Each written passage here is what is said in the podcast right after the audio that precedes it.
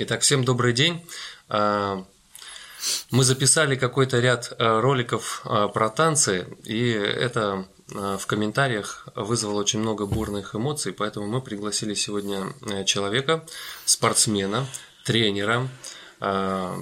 Зовут его Ильмов Евгений Александрович. Рад встрече. И попросим сегодня для зрителя, э, для зрителя рассказать немножко о себе, о вашем клубе, о том, чем вы занимаетесь.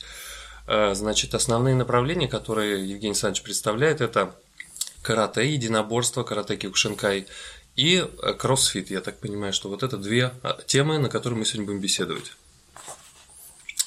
Представьтесь и расскажите о себе, кто вы сейчас в настоящем. Э, какие у вас там звания и тому подобное. Ну, как уже сказал, зовут меня Ильмов Евгений. Я заслуженный тренер России по карате. И а, тренер второго уровня, так это называется, в американской системе CrossFit Level. Тренер 2, Level 2 по кроссфиту тренер. А сколько всего там уровней? Ну, вообще 4, но в России вот сейчас два тренера третьего уровня. Это, ну, это очень такой недосягаемый уровень, он подразумевает такую невероятную учебу. Mm-hmm. И, ну, то есть американцы такую систему создали. А, третий level. Это такой, очень много, короче. Очень много даже таких теоретических больше знаний. Вот. Но это такая рабочая система, и эти люди действительно... Понимают, о чем говорят. Да, это образованность такая хорошая. А в какой области? Медицина? Все спорт? области. Все области. Более того, чтобы это звание сохранить, в кроссфите, например, а, человек должен непрерывно зарабатывать очки.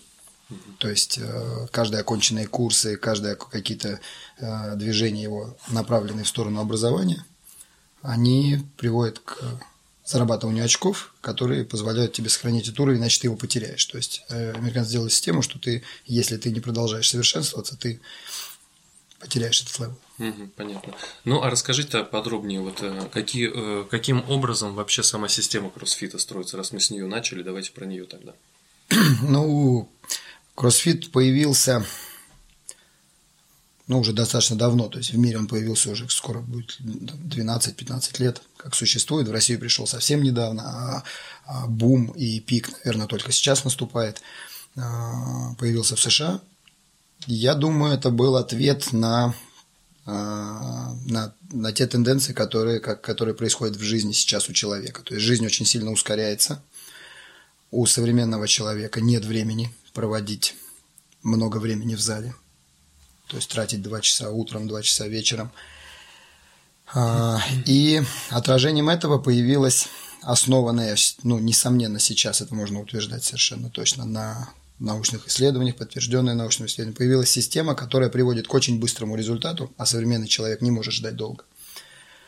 И которая позволяет затрачивать достаточно мало времени на то, чтобы поддерживать свое тело в форме. То есть э, для обычного человека, который не занимается спортом, а кроссфит это, конечно, не спорт, это прежде всего метод а, повышения качества жизни человека. То есть цель основная в кроссфите у 99,9% людей – это чтобы человек провел 3 часа в неделю в зале, то есть 3 раза в неделю по часу. Это абсолютно достаточно для того, чтобы а, человек был в прекрасной физической форме – и наша цель какая? Чтобы после этих тренировок он пришел домой и в 5 часов вечера не упал на диван обессиленный, как это обычно происходит. И когда ребенок подошел, подергал за руку, папа, пойдем-ка погуляем в лесопарк. И ты ему сказал, сынок, с ума сошел, иди поиграй на компьютере, отстань от меня. А чтобы э, человек с радостью встал, пошел, погулял на каток, еще что-то, в кино, ну и так далее. Жена и так далее. То есть э, цель это слово фитнес в русский пришло без перевода. Слово фитнес переводится подготовленность.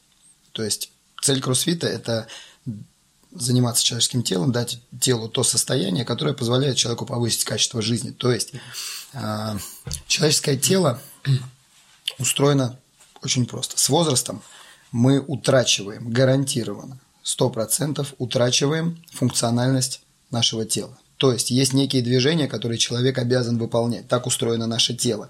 К сожалению, в последнее время образ жизни изменился, что человек не выполняет некоторые движения вообще за всю жизнь. То есть, например, за стулом мы больше не сидим так, как положено сидеть человеку, потому что... На корточках. На корточках, да, естественное положение. Мы ничего не подаем, некоторые за всю жизнь ничего наверх не, не подают, ничего не тянут, ничего не толкают. Есть люди, уже появились целое поколение, которые этого вообще не делают ничего. Но наше тело предусмотрено для этих движений. Это называется функциональные движения, то есть те движения, которые естественны для человека. Кстати, в кроссфите только такие движения используются, поэтому вы никогда не придете в кроссфит-зал и не будет, не будет кач качки бицуни там или так далее, потому что это неестественное для человека движение.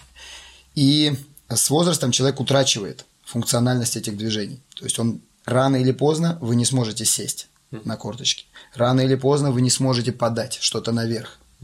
Рано или поздно вы не сможете потянуть или толкнуть. И это и есть то, что в кроссфите называют, э, ну, немножко не медицинское понятие, а здесь в кроссфите это называется патология. То есть, когда естественная функциональность утрачивается. И задача фитнеса до самой смерти сделать так, чтобы человек до самой смерти оставался функционален. То есть мы не будем сейчас говорить о том, продлит это жизнь, не продлит это жизнь, но до самой смерти человек должен оставаться сильный, функциональный. Вы должны быть в последний день своей жизни, вы должны быть в состоянии сесть, встать, подтянуться, подать наверх, толкнуть, ну и так далее, пробежаться за автобусом последний день своей жизни? Ну, я говорю для примера, чтобы, это, чтобы было понимание, да, чтобы, этот, чтобы старость не превращалась в, в ад, когда человеку жизнь не в радость. То есть, вот это и есть понятие, которое называется повышение качества жизни, то есть способность человека до самой смерти оставаться функциональным. Это цель любого фитнеса любого фитнеса, то есть сохранить подготовленность. Кроссфит это делает наиболее эффективно, однозначно и наиболее быстро. Ну вот я такую мысль хотел бы дополнить. Вот, например, мы видим человека, э, который скажем, на протяжении всей своей жизни там ведет такой достаточно пагубный образ жизни, э, и там с определенного возраста начинает мучиться от болезней, от немощности, там, от каких-то недостаточностей, и доживает, допустим, какую-то часть жизни, там, не знаю, там, условно, там, с 50 до 60, да, в мучениях. А, человек, который занимается спортом, может прожить тоже 60 лет, но вероятнее всего, что эти 60, до этих 60 лет он будет бегать, прыгать, отжиматься, там, я не знаю, там, э, заниматься семьей. То есть, конечно, от кирпича на голову не защищен никто. Ну, да, да. Но при этом можно мучиться всю свою жизнь, а можно конечно, заниматься какими-то вещами конечно. более активными. Ну, немножко я бы... Люди все время путают понятие спорт и понятие Э, подготовленности фитнеса, то есть э, понятие того, что тело должно быть в норме, потому что спорт, любой спорт подразумевает специализацию. Человек специализируется в чем-то. Это э, всегда не, если это заходит слишком глубоко, далеко, это не есть хорошо. То есть это уже не принесет здоровью здоровья тела и так далее. Мы здесь говорим именно надо очень хорошо понимать разницу между занятиями спортом они тоже полезны и важны, потому что они могут формировать характер в определенном возрасте, они абсолютно необходимы. Поэтому все э, элитные образовательные системы подразумевают огромное количество времени, затраченное на спорт. Мы это все знаем. Мы сейчас говорим именно о фитнесе как системе, потому что человек должен сохранить до старости здоровую голову и здоровое тело одинаково. Потому что некоторые тренируют тело, не тренируют голову, голова точно так же дряхлеет, как тело. Как тело становится, утрачивает функциональность. Мы прекрасно знаем стариков, и не надо объяснять, что такое утрата функциональности головы. Да? То есть, если мозг не тренируется, если человек ничего не делает для тренировки головы, конечно, он точно так же, как и тело, дряхлеет. Поэтому вот эти две вещи, а, я бы аккуратно использовал слово «спорт», потому что спорт – это узконаправленное занятие чем-то. Бывают такие виды спорта, которые немножко похожи на фитнес. Например, человек бегает, человек прыгает, то есть какие-то несколько качеств он развивает, но все-таки это специализация. Вот. А фитнес, и в том числе, как вот, почему называют элитный фитнес, э, кроссфит называют элитным фитнесом, не потому, что в Москве подумали, что это фитнес для элиты, ну, судя по ценам. Немножко. Кроссфит называют элитный фитнес, потому что он дает элитный результат. Очень быстрый, очень качественный и очень объяснимый. То есть, почему это происходит? Потому что используется физика, все посчитано. А кто разработал э, вот эти методики? То есть, ну, я так понимаю, есть какие-то спортивные врачи или спортивные Я бы, я бы сказал так, изначально все, наверное, появилось на уровне, на уровне ощущений, на уровне идей, э, на уровне талантливых э, специалистов. Э, потом уже, вот сейчас, особенно в связи с таким невероятным бумом, Естественно, огромное количество людей занимается, естественно, огромное количество средств, и корпорация CrossFit очень много вкладывает средств в исследования и так далее. То есть, потому что, во-первых, есть нападки на CrossFit были. Особенно от тех людей, которые вообще очень чаще всего от тех людей, которые вообще не представляют, что это такое. То есть э, бывает э, человек несет такое, что видно, что он вообще не понимает, что такое кроссфит, а он берется рассуждать о кроссфите, например. Э, и в России особенно это происходит. И, э, конечно, в ответ на вот эти нападки и исследования проводятся и так далее, и так далее. Вплоть до того, что э, в США, например, э, в прошлом году был судебный процесс. В Америке есть такая огромная ассоциация силовых видов спорта, и она выдает статистику, очень много разной статистики про то, что происходит в каждом виде спорта. И там есть раздел травматизма, и они дали информацию, что в кроссфите есть некий травматизм. Вот. И через суды им не удалось доказать. То есть была показ, проведены большие исследования, и им показали, что травматизм вообще чуть ли не там, ну, очень низкий травматизм в кроссфите. То есть он есть, естественно, как в любом виде, ну, просто в силу определенной специфики, но он настолько низкий, что им пришлось давать опровержение и через суд вот убирать вот эту информацию и так далее. Поэтому, ну, в, России, в России пока про кроссфит каждый несет, что хочет, вот, потому что у нас нельзя человека не как бы у кого какая популярность, тот столько и говорит. Вот. Но на самом деле да, исследований много. А появился кроссфит как просто идея. Люди начали замечать, что э, некие методы, которые в традиционном фитнесе применялись, э, они вдруг э, дают ну, больше эффект. Потом появилась идея, то есть основная идея, то, что фитнес должен быть измерим. Это значит что? То есть это не, мы не должны полагаться на свои на ощущения – приходя в зал, потому что неизвестно, как мы спали, как мы себя чувствовали. Может быть, ты поругался с женой вчера, если плохо спал, непонятно, что покушал. Пришел в зал, потренировался. Хорошо ты потренировался или плохо? Лучше ты стал, чем ты был полгода или нет. Очень, Непонятно. очень субъективно. Если человек поднимает штангу, там жмет лежа, да, у него растет вес, и он может сказать, да, я стал лучше, да, немножко. Вот, потом прошло два месяца, он меньше пожал, что стал, стал ли он хуже реально. Или стал он хуже только в одном качестве, а в других качествах, а в точности, а в равновесии, а, а в скорости, в выносливости, или только в силе он потерял. То есть очень-очень субъективно. И а, кроссфит основной принцип, который был положен, то, что фитнес должен быть измерим. Мы должны знать твой уровень подготовленности сейчас и сравнить его с твоим уровнем подготовленности в будущем. И тогда мы можем твердо сказать, в какую сторону двигается вот эта твоя стрелка, в, подго... Э, в сторону Э, улучшения фитнеса, улучшения подготовленности или в сторону патологии. А может быть такое, что, например, вот человек занимается, занимается, и у него в процессе тренировок чуть-чуть вот эта стрелка пошла в минус, то есть где-то он начал терять, может перетренировался, может еще что-то. Если перетренировался, если что-то вот какие-то внешние обстоятельства происходят, конечно, но если это грамотный тренинг, если это правильная программа и э, правильно идет процесс, то, конечно, только подготовленность может улучшаться. И это однозначно происходит. А тогда вот э, вы упомянули качество конкретное, что может расти сила, скорость, выносливость и тому подобное. То есть тогда расскажите про программы. То есть как, как они строятся и э, на, как, на каких-то этапах речь идет, видимо, о физической силе. Потом, нет, нет, нет, или это идет нет, параллельно, как-то развивается. Да, да, в этом-то идея. В отличие от видов спорта, где все время идет специализация в каком-то одном направлении, особенно на, естественно, ну, на первом этапе этой специализации, если хороший тренер, хороший специалист, ее нету, но потом обязательно она наступает. В любом виде спорта нужно делать акцент на каких-то вещах. Да? Примеры какие-то? Ну, глупо заставлять спринтера бегать 20 километров, да, то есть или тренировать у него выносливость. Ему нужно тренировать взрывную силу, то есть и так далее, и так далее. Ну, для примера, да? да. Вот. Или, например, если штангисту нужна колоссальная гибкость для того, чтобы выполнять вот эти сложнейшие движения, да, то э, глупо, например, его гонять тоже какие-то там, ну, на друг... Скоростные вещи. Ну, скоростные нужны, но просто есть методы, которые не переносятся. Есть понятие перенос двигательного навыка. То есть, есть если, ему, если спортсмену нужно определенное движение, то глупо тренировать даже это качество другим движением, да? Ну, то есть... какие-то могут быть примеры. Я вот, например, не специалист в гребле, но я могу представить, что, например, если э, у гребца основное движение – там, тяга на себя, то, наверное, не будет слишком разумным, да, наверное, его непрерывно там он будет там жемлежа делать, да. Ну, я, я могу сейчас ошибаться, потому что есть там специалисты в том виде спорта. Вот, но я имею в виду сама идея, понятно, понятно. да? Так вот, в кроссфите есть девиз Наш, наша специализация – отказ от специализации. То есть э, в кроссфите идет обязательно отказ от специализации. Мы развиваем э, все, э, ну, в, советском, в нашей России, в советской науке понимают пять качеств человека основных, но в кроссфите их развернули до 10 качеств, которые совершенно четко выделены. Вот. Какие? Я обязательно собьюсь сейчас, потому что 10 это много. Я ну, то есть, да, да, да. Сила, выносливость, равновесие, координация, точность. Кстати, вот эти три качества, они разделены, а у нас понимают под ними просто ловкость, да, но они на самом деле э, даже экспериментально можно человеку доказать, что это разные качества, например. Э, скорость.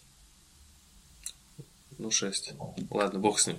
Оставим. Есть список, он легко Да. находится. Да. То есть кроссфит занимается развитием вот этих всех качеств Мгм. и обязательно развивает их равномерно. То есть а, нет ни- никакого уклона ни в, какое, ни в каком направлении. И программа обязательно составляется так, чтобы мы ни в коем случае не а, правильная программа делается так для людей, не для спортсменов. Для того, что, Для что- простого человека. для простого человека, чтобы он непрерывно прогрессировал во всех, во всех этих направлениях. И вот все эти направления, выносливость, сила, скорость, ну, такие для примера понятные, они э, в профессиональном спорте, они друг другу могут мешать. Ну, я сейчас немножко утрирую, потому что все Ну, где-то идти в противоречие, короче. противоречие, да, но в, в целом понятно, да, о чем я говорю. Так вот, в кроссфите, э, да, мы не можем добиться той силы, которой добиваются в пауэрлифтинге, например. Мы не можем добиться той скорости, которой добиваются в спринте, да, в, в легкой атлетике. Мы не можем добиться той выносливости, которая имеется у марафонцев. Но мы расширяем пересечение, вот эти зоны компетенции мы расширяем.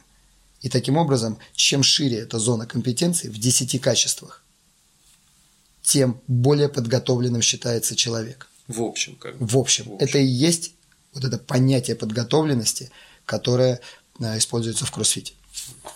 А вот э, хотелось бы теперь немножко уйти от кроссфита в карате, да? Вот вы занимаетесь э, карате, не знаю, ну уже достаточно, сколько там, 20 лет, больше, наверное, Больше уже. 20 лет. Я все время забываю, сколько мне лет. Не будем тогда уточнять. Сейчас скажу, 20, э, 26 лет. 26 лет 26 занимаетесь карате. лет. То есть когда-то вы пришли, видимо, это еще был такой, э, как на середина 90-х, да? Нет, раньше, это Ещё раньше. самое начало 90-х, да. К сожалению, раньше было никак, потому что когда я был в школе, ну, э, был еще запрет. И когда запрет сняли, на самом деле, я ну, еще учился в школе, когда запрет сняли, но у нас занимался один парень в классе. Вот. Но это была великая тайна, как он туда попал, никто не знал, и этот секрет он не продавал ни за какие деньги, куда он ходит и как. Вот. Он рисовал нам иногда на листочках стойки, вот, мы ему ужасно завидовали. Вот. Поэтому, когда появились первые объявления, когда город заклеили, А какой город? Вы, по-моему, во Львове, да? нет, ну во Львове я родился и жил до 7 лет. Мгм. Вот, поэтому, э, Ну, в Питере уже. да-да-да, чудный город. Вот. Давайте про Питер. Вы же любите про Украину разговаривать. Вот. Да, был там как раз перед Майданом я съездил, посмотрел, да, как там все происходит, на родину съездил, посмотрел. Вот. Красивейший город. А, Напомнил ты мне сейчас. Да. В Питер, конечно, заклеены были объявления, появилось все. Я не успел, помню, какие-то... Ну, вот я недавно рассказывал на другой передаче. Белый лотос был такой в 90 в 90 году, в 91-м весь город был заклеен. Что-то я туда-сюда пока поступал, как раз поступление было, не успел, и все пролетело. А потом хлоп какой-то увидел бумажку где-то какой-то, выговорить это невозможно было, там, Кёкусинкай, там, ну куда, нормальные люди долго выговорить не могут. Вот, позвонил, ну, мне, в принципе, было все равно, куда ездить, я не понимал тогда, и поэтому час с лишним ездил на тренировку. Все, так и началось вот это движение. Как-то сразу запало и вот. Хотя было очень тяжело. То есть я на первой, на второй тренировке сознание потерял, я помню. Почему? Так было тяжело? Тяжело. Причем это было не карате, это было просто издевательство над телом, потому что... А Тре- что делали? Да просто тупо бегали бесконечно, ускорение, отжимания, пресс, то есть именно по, фи- по физике. Особо, то есть, ну, конечно, уровень просто тренерский был очень низок, конечно. А вот если... Меня тренировал седьмой Q. У нас был, у нас был тренер с седьмым Q. Что это значит для зрителя? Ну, это два года занятий. Вот, два года занятий. Конечно, это профанация, сейчас это понятно. Вот. Ну, Ну, так- тогда, видимо, по-другому было невозможно. Тогда я думал, это Бог.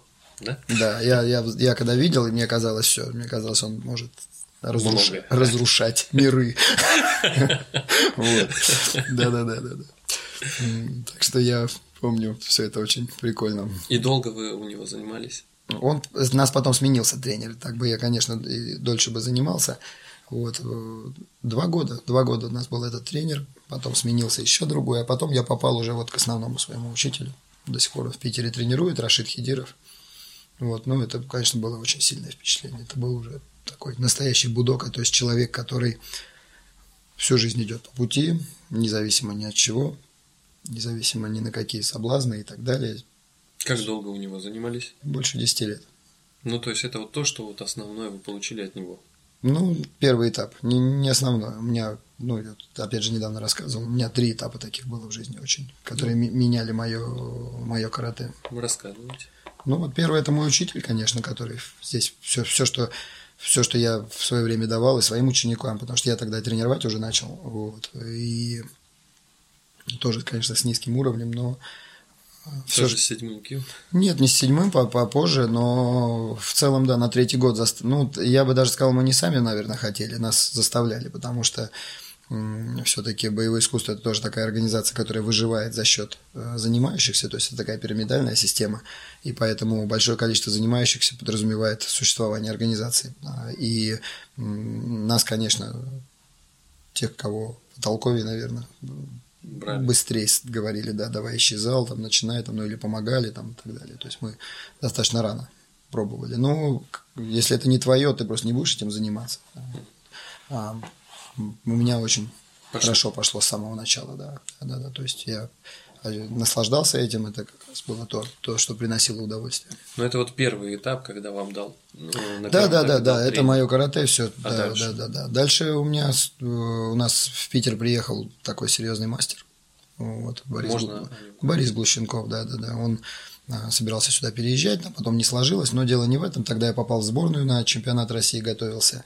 И под его руководством я столкнулся с э, уже не, не просто вот с карате, а столкнулся с профессиональным спортом. То есть я столкнулся с тем, у него был второй тренер, то есть было два тренера, один по функциональной подготовке, один именно по технике. Я столкнулся с таким яростным тренером, тренингом, когда э, ты весь день думаешь, какая причина, чтобы не пойти на тренировку, потому что это было очень тяжело. И я столкнулся с профессиональным спортом, когда никакого карате не было, когда мы какие-то делали там ускорение, прыжки через барьеры, там на стадионе два часа тренировка какая-то, там совершенно дикие там промежутки отдыха непонятные, сколько-то отдых, сколько-то работа и так далее. То есть я столкнулся с какой-то наукой, вот, с которой никогда раньше, о которой не слышал. То есть в каком на... возрасте?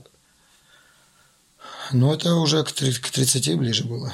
Вот. И просто мы до этого тренировались по одному принципу, чем больше, тем лучше. То есть бери больше, э, неси, лучше, неси дальше, да. Меньше отдыха, больше работы, и вот будешь сильнее. Но это, естественно, был тупиковый путь. И э, я столкнулся первый раз с наукой, то есть я понял, что существуют какие-то непонятные для меня вещи. Вот начал, ну, я уже тогда этого читал, то есть, ну, то есть очень много начал читать информации, ну, то есть, вот э, не было такой поддержки, как, например, в советском спорте все же это, видимо, в каких-то областях было известно. Э, интервальность как, э, тренировок. Нет, это все, все было в литературе, мы все знали, просто мой тренер этого не делал. Mm. Вот. Мой тренер считал, что вот, ну, так не нужно. нужно. Да, не нужно. То есть я, я-то, почему у меня ребята и начали выигрывать с самого начала, я уже немножко использовал. Конечно, я все-таки читал очень много, и в свое время там я с литературу почитал, как в хоккее готовятся, то есть скоростно-силовая подготовка хоккеистов. Уже хоккей немножко был, в то, особенно такой, раньше он очень похож немножко на наш поединок, на, ну, на наш бой. Чем вот. похож? Ну, сколько времени, ускай, вот эти короткие ускорения, потом моды. То есть, в целом, это сейчас хоккеист очень мало катается. Я так понимаю, я просто не слежу за, за этим видом, но я один раз в жизни был на матче. Вот меня очень потрясло, что хоккеист не, я, я специально засекал, ни один из них на льду не проводит больше там 20-30 секунд. Вот, я почему-то, когда думал, я думал, они как бы ходят, играют как футболисты, их иногда меняют. А они, оказывается, пока идет атака, в это время сразу несколько человек меняют, когда идет откат обратно. И мне еще потом сказал один человек, что вот этот ритм в хоккее, ну, когда туда-сюда вот эта атака, защита, вот еще, еще если тренер еще не попадает в этот ритм со сменами правильными, то, короче, ну, вот это целое, я понял, что это офигенная какая-то наука тоже. Вот, да, то есть, ну, я так понимаю, что раньше в хоккей дольше игрок держал и был на льду, есть вот это, ну, менялись, менялись реже, и это было похоже, я так понимаю, до двух минут находился с вот этим рваным ритмом, резкие ускорения, резкие, это силовая борьба, периодически столкновения, то есть это их силовая подготовка, ну и потом это, э, я думаю, все знают наши успехи в хоккее, э, поэтому там наука была доведена до идеала, и их там я впервые столкнулся, что там увидел, что здесь детям можно заниматься с отягощениями и так далее, и так далее, как, сколько, вот, сколько раз в неделю, ну и так далее, и так далее. То есть, ну, опять же, литературы много было, читал. Ну, и пытались проецировать это. Да, конечно, все, все делали, поэтому сразу и результаты начались. Mm. Вот. Потому что многие люди же даже не знали тогда, что каждый день надо тренироваться. Думали, что там как на кружок ходишь, все достаточно будет. А вот э, э, второй этап, я так понял, был связан. Да, с да, вот с попаданием начали... в сборную, и, конечно, это было другое карате, такое очень, очень злое, потому что я столкнулся с таким надрывом на тренировке. Вот сам Борис очень жесткий тренер был. Борис Викторович, он орал достаточно так сильно. И если ты что-то не делал или где-то проявлял слабину, то он создавал на тренировке такое напряжение, что легче было преодолеть себя, потому что он мог просто ударить и так далее. Ну, очень сильно. Видимо, отвечать ему было нельзя, да?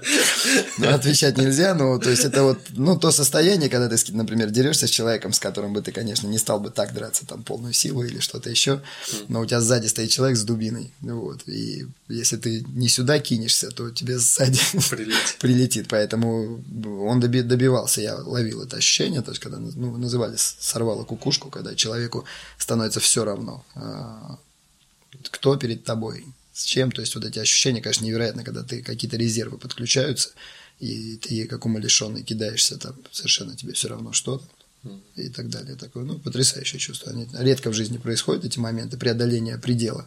Это ты доходишь до предела, но преодолеть его редко удается. То есть, и такие моменты Борис добивался. Но, к, к сожалению, конечно, такого режима редко кто выдержит. И... А какой был режим? Сколько раз тренировались? Нет, тренировались два раза в день, вот, две тренировки в день, но я имею в виду напряжение, а эмоциональное напряжение. Ну, там по два часа тренировки, вот. Тут, длительность тренировки, она же э, так, это ни о чем людям не говорит, потому что тренировка может быть и 6 часов, там какой-нибудь у, у Болта, там у Сейна, но из них, из этих 6 часов, там 4 часа это отдых между подходами, между ускорениями и так далее. Mm. Вот, поэтому в современном спорте до 8 часов в день тренируются, то есть в таких серьезных видах, но а, важней не сама нагрузка, а важней, как, как тренер правильно знает, сколько отдыхать надо, чтобы попасть в нужную энергосистему и так далее, и так далее. То есть это целая наука. Вот. Ну а третий этап я в 2005 году поехал в Японию и остался у Чидеши внутренним учеником. И так получилось, что мы были практически с последней волны, то есть сейчас даже в Японии уже эта традиция утрачивается. Почему? Вот. Ну, не хотят, слишком... Не хотят учить других или что? Нет, никто не хочет э, идти в Учидеши. Mm. Почему? Вот. Потому что тяжело, да? Ну, это тяжело, и мир в Японии это удивительная страна. Я вот очень много где побывал, я, наверное, в таких в процветающих странах во всех побывал в мире, и, наверное, буду настаивать, что Япония это самая удобная для жизни человека страна, поэтому очень тяжело там найти людей, которые хотят напрягаться. Там выросло уже два поколения, три поколения людей, которые никогда ничего своими руками не делали. То есть больше, чем стукать по клавишам. Производство все вынесено и так далее. Поэтому Япония такая, это очень интересное государство, и у них, конечно, очень сильная национальная элита, и, но, то есть, которая сохраняет традиции, традиции, особенности, но на нижнем уровне, на уровне молодежи и голодранцев э, довольно-таки такое выглядит опустошающе. То есть я имею в виду, что заставить там человека тренироваться, трудиться – это редкость, редкость. Поэтому вот те, кто занимается карате, там какими-то видами, там еще традиционными, это так, они очень уважаемые. То есть в Японии тебе спокойно могут подойти люди, начать тебя руками трогать. Ты там скажешь, о, карате, кёкшин, о, карате, там, о, о, можно потрогать. Там, то есть для них это удивительность. Боги. Ну, не, нет, не боги, но они, они как бы... Ну, очень уважают, понятно. Да, да, да. Это у нас здесь думают, о, японцы, знаешь, все карате, там в школу, если придешь, скажешь, там, вот Япония, все думают, что там все занимаются, там, карате или что там, там это тоже такая редкость, и очень удивительно, такие люди потрясающие. А вот... Э, они очень инфантильные ага. из-за того, что длительность э, жизни намного больше, чем у нас. То есть человек после пенсии еще живет 30 лет. То есть эта ситуация в плане даже устройства жизни, она нам вообще непонятна, потому что у нас с выходом на пенсию человеку положено умереть очень быстро. Ну вот. Ради государства. Вот. А там после человек выходит на пенсию, и у него начинается вторая жизнь. Реально вторая жизнь, он абсолютно здоров, он абсолютно в трезвом уме и прочее, и ему нужно что-то дать. И там, там же на уровне государства существуют эти курсы, то есть людей надо после окончания работы, человеку надо второй раз жить, и их учат, там новые профессии, человек наконец-то начинает заниматься тем, о чем он мечтал.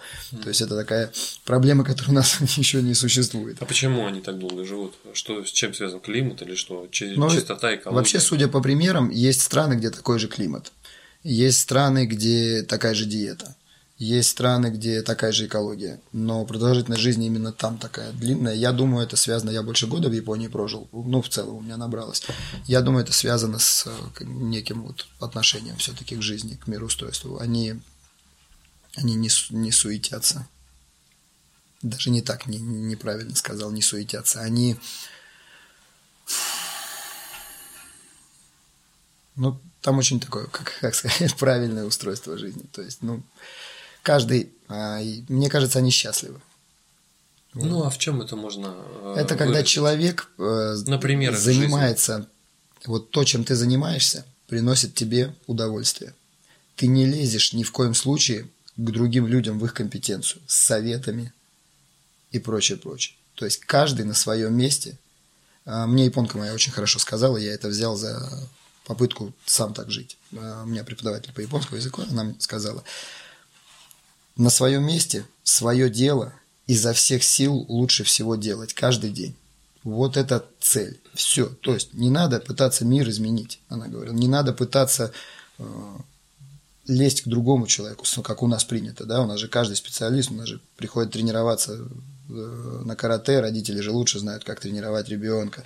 Э, все знают лучше, как улицу убирать, да, там, как дворник неправильно убирает это, да, и так далее. Все друг другу, все знают все, как лучше делать, правильно?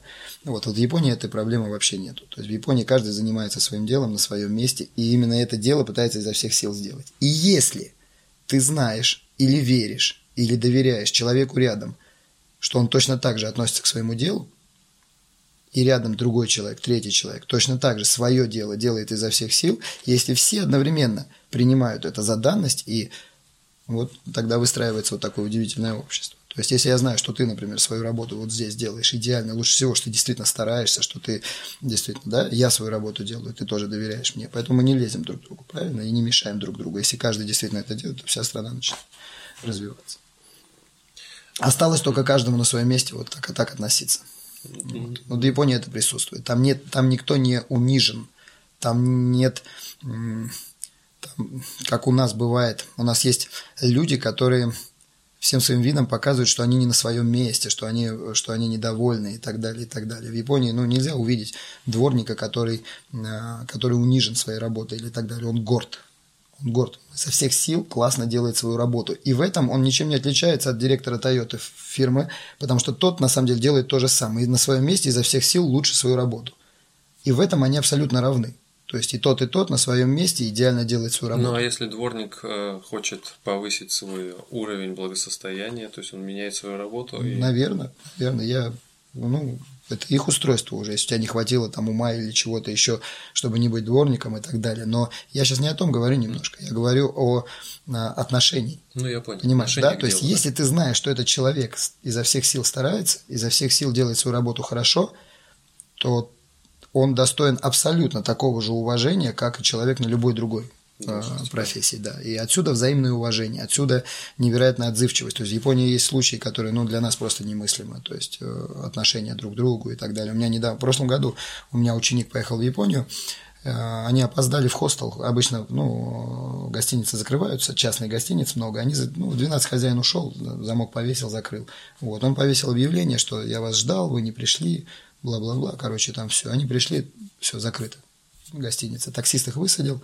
Вот. Я не буду рассказывать про то, что таксист никогда... Ну, это к иностранцам, конечно, отношение, но таксист очень переживает. Он должен убедиться, что ты действительно доехал, доехал дошел. Да. У меня было много случаев, когда таксист нас высаживал, и мы говорили, все, все, едь, мы найдем.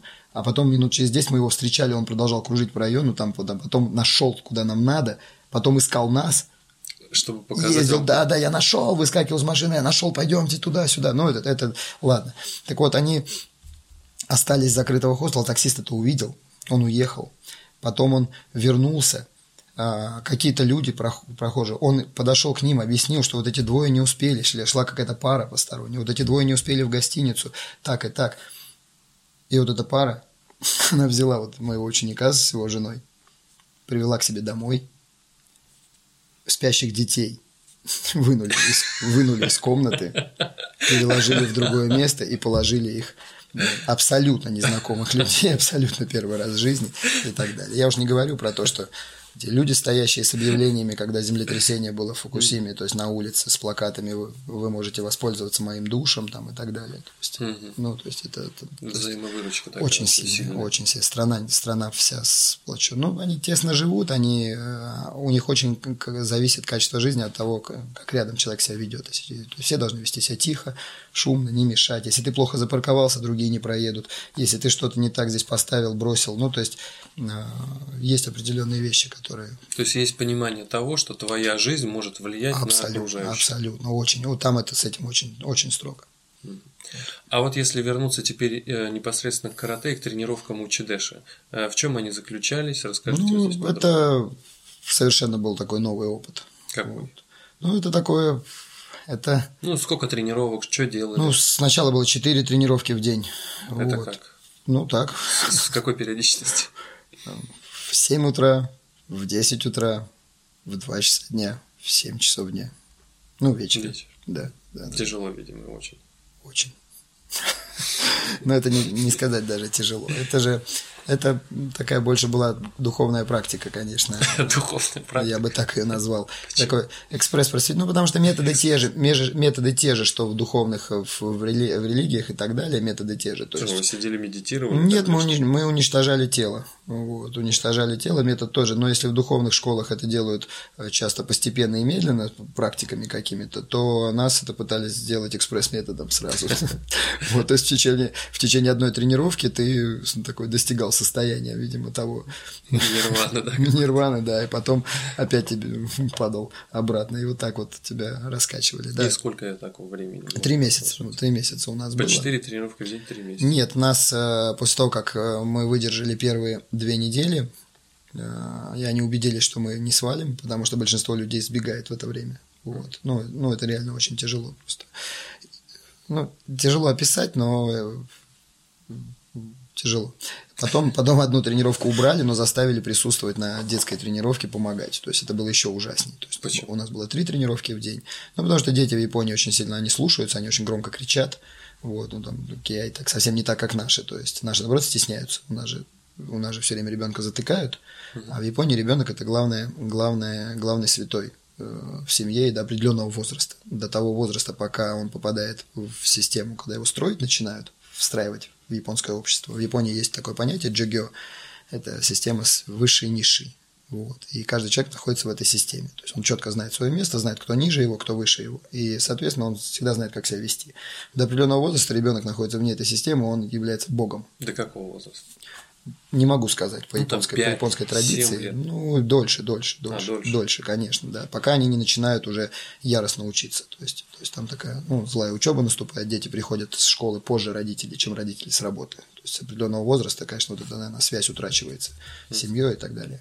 Вот, вначале они на руках носят ребенка, поэтому дети там такие все они визгливые, крикливые, вот, очень все послушные и в то же время, ну, короче, э, тяжело присутствовать на этой тренировке, непривычно, хочется поспать же, вот, а надо помогать и так далее.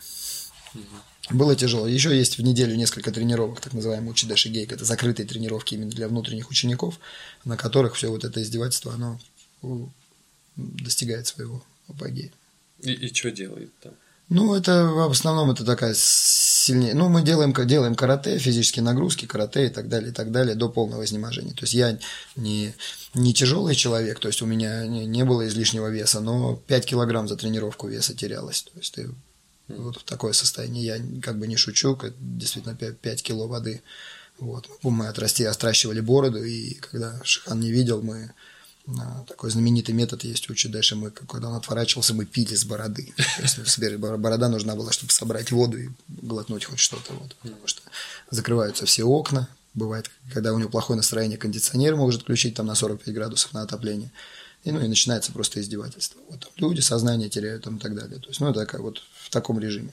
А для чего такое именно э, тренировка? Это для профессиональных спортсменов, по всей видимости. Нет, это не, это не спортсмены. Это, это традиция, я бы сказал. Она идет откуда-то оттуда. Такое достижение э, предела. Основная идея такая. То есть человек должен выйти на предел. И э, вот в тот момент, когда ты доходишь до предела и его преодолеваешь, в этот момент ты познаешь себя. И тогда вот именно становится понятно цель, почему называется боевое искусство. Вот. Потому что любое искусство а, занимается познанием мира. То есть, ну, или... Если мы и, говорим о творчестве. Да, или познание себя, то есть здесь я не хочу сейчас вдаваться вот это вот. Но суть в том, что как бы как у нас такая глобальная, если рассматривать систему, то есть человек познает себя, узнавая себя, он познает мир да, как мир устроен, и таким образом он, то есть ради этого люди занимаются искусством. Методы разные, разные искусства используют разные методы. А, художник рисует, музыкант пишет музыку в танцах, танцует и так далее, если правильно мы понимаем. То есть человек познает что-то тоже, да, если это выходит на какой-то определенный уровень. То есть у всех свои методы существуют. В астрологии свой метод, например, да, там, так, ты знаешь что. И э, в боевом искусстве метод такой же есть, но этот метод, он бой, это бой. То есть люди дерутся, в этот момент человек познает себя, в этот момент познает мир. Поэтому это искусство. То есть вот, и поэтому называется искусство. Просто у нас такой метод. Кому кому-то не нравится, кому он не нравится, идет музыку пишет. Mm-hmm. Вот, есть его. То есть это наш инструментарий. В боевых искусствах это делается через бой. Вот. И в бою происходит вот этот момент, когда человек доходит до предела. И если он этот предел преодолевает, это не всегда происходит, это редкая удача. Вот. Э, потому что до предела можно и в фитнесе дойти, правильно? Угу. И в, ну, в любом другом э, деле. Но вот именно преодоление вот этого барьера, оно и дает этот выход за какое-то понимание и так далее. Это тяжело очень словами формулировать. Это же внутреннее ощущение, это даже тяжело передать другому человеку. Человеку, у которого нет этого опыта, это разговор бесполезный совершенно с ним. То есть, э, а у кого есть этот опыт, с ним этот разговор бесполезный, потому что достаточно в глаза просто друг другу посмотреть. Поэтому в Индии, э, завтра улетаю в Индию, в Индии есть поговорка, что шудер никогда не поймет кшатри. Да, то есть, ну, э, понимаешь, да, о чем я говорю? То есть, то есть, их разговор бессмысленен по определению. Ну, просто он никогда не поймет, зачем воин это делает, а воин никогда не поймет, почему это так живет, почему он... То есть э, тут нельзя разъяснить словами и аргументировать, и объяснить этому, что ты давай тоже приходи заниматься, это так классно, это вот ты вот о себе что-то узнаешь. Скажет, не так, ну, понимаешь, да? То есть, Понятно, да. Поэтому а, спрашивать, что, что я там чувствовал, что я испытывал, наверное, да, да, достаточно бессмысленно. Это, это мой внутренний опыт. Я могу сказать, что в жизни много чего интересного происходило, но больше такого, это, наверное, самое лучшее, что со мной в жизни случилось, это вот те три месяца. Вот, это удивительное чувство, периодически думаешь, вот бы повторить, и в ужасе, в ужасе понимаешь, что ни в коем случае нельзя это делать. Ну, то есть, это очень, с одной стороны, ты понимаешь, что это было самое крутое, с другой стороны, это такое крутое, когда ты ни в коем понимаешь, что не, нет, все, достаточно. Вот это такой был третий момент, конечно. Ну вот и так все это синтезировалось некую а вот по поводу непосредственно, да, вот э, правил э, и того, как происходят э, соревнования, поединки, и немножечко, наверное, про историю карате, потому что я так понимаю, что видов единоборств очень много разных, они миксуются, они сейчас приобретают какие-то новые рамки, то есть э, там когда-то был популярен, видимо, бокс там в начале века, потом там туда добавили какие-то вещи, связанные там с работой ног, когда люди начали биться и руками, и ногами, была отдельно борьба, теперь это все замиксовалось э, в смешанное единоборство. Вот расскажите свое видение поподробнее про это. Ну, на самом деле, э, единоборства появились, э, то есть единоборство, я, я думаю, я не совсем, конечно, такой историк боевого искусства, чтобы рассуждать, но у меня есть такое представление. То есть единоборство практиковалось, во-первых, с чисто практической точки зрения всегда – ну, я бы не сказал, может быть, я не знаю, как насчет всегда, но э, какие-то в римских там армии или так далее. То есть просто нужны были некие вещи, которые воину были необходимы, чтобы успешно вести войну. Mm. То есть там, ну, где, ради войны, понятно. Там, где была профессиональная армия какая-то, там, несомненно, практиковались какие-то приемы рукопашного боя. Это одна сторона медали. То есть я допускаю, что на Западе именно таким образом Греции, ну вот опять же, да, то есть мы же знаем, что борьба практиковалась и так далее. То есть, а, с другой стороны, на Востоке с определенного времени в Китае ну, по крайней мере, это прослеживается четко. Боевые искусства стали практиковать как средство духовное, духовного некого опыта, то есть то, о чем я говорил. Вот. И э, тоже они заметили, что практика боя приводит к определенным сдвигам в сознании. И именно тренировка и практика это стало использоваться для э, духовных целей. Э, и уже позже на Востоке, в силу определенных исторических культурных и прочих событий, вот, например, на Окинаве, на пересечении таких влияний основных культур, наверное, впервые появились именно вот школы боевых искусств, как я понимаю, то есть когда учитель, ученики, передача, но это все достаточно недавно произошло, всему этому добру там 300 лет, там не, не больше. Вот. И вот так появились те школы в том понимании, как мы их видим сейчас. То есть, когда есть тренер, ну, учитель, когда вот ученики лучшему передается и так далее, и так далее. Вот. Как-то это так все появилось. Ну и потом уже все это, то есть в Японии этого, конечно, ничего не было, в Японии были другие единоборства, то есть, ну, свои, то есть и свои искусства. Вот. В начале прошлого века все это просочилось только, попало в Японию – так как японцы такие были в тот момент особенно так, жуткие националисты, то есть так, все это имело такой китайские корни, китайские названия, вот, все это было заменено, убраны э, названия все китайские, заменены на японские, и тогда и появилось слово карате. Вот эти иероглифы были заменены, придумано новое написание, пустая рука, вошло очень хорошо, и вот с той поры популярность начала набираться. Сначала по Японии, потом э, в связи с тем, что наступило нов, новые времена, наступили, вообще стал вопрос, а стоит ли человеку заниматься боевыми искусствами, а есть ли в этом какой-то смысл, когда есть нож, когда есть, ну ладно, там холодное оружие всегда было, когда есть пистолет и так далее, не проще ли таким образом, и какой смысл из, года в год себя истязать, тренировать в плане самообороны, есть ли в этом вообще какой-то смысл. Вот, то есть такой кризис боевых искусств наступил, а, по крайней мере, в Японии. И в ответом на это явилось вот появление таких современных систем – а, и вот школа Кёкушинкай очень популярная в мире, которую я представляю. Она именно тогда появилась, именно как вызов на кризис боевого искусства, на, на, на то, что люди перестали практиковать контактное боевое искусство, драться полноценно. То есть, ну, просто смысл утратился. И опыт показывает, что современному человеку удалось вернуться в боевое искусство огромное. То есть это самый популярный вид деятельности на Земле до сих пор. То есть э, дополнительный. Больше всего людей на земном шаре – сейчас занимается боевыми искусствами. Вот это, конечно, должно вызывать определенное у людей понимание, что это значит не просто так, что, что есть некое явление за этим стоящее, раз люди, столько людей этим занимаются. Причем это не только в Бразилии и в России, где боевое искусство может, э, там, не знаю, может или не может спасти тебе жизнь, но это происходит в тех странах, где люди не дерутся, никогда в жизни представить себе этого не могут. Mm. Вот, и там все равно занимаются боевыми искусствами. Вот. А, ну, да, существовали школы, которые продолжают существовать, какие-то как виды спорта, оформились, то, то что ты сказал.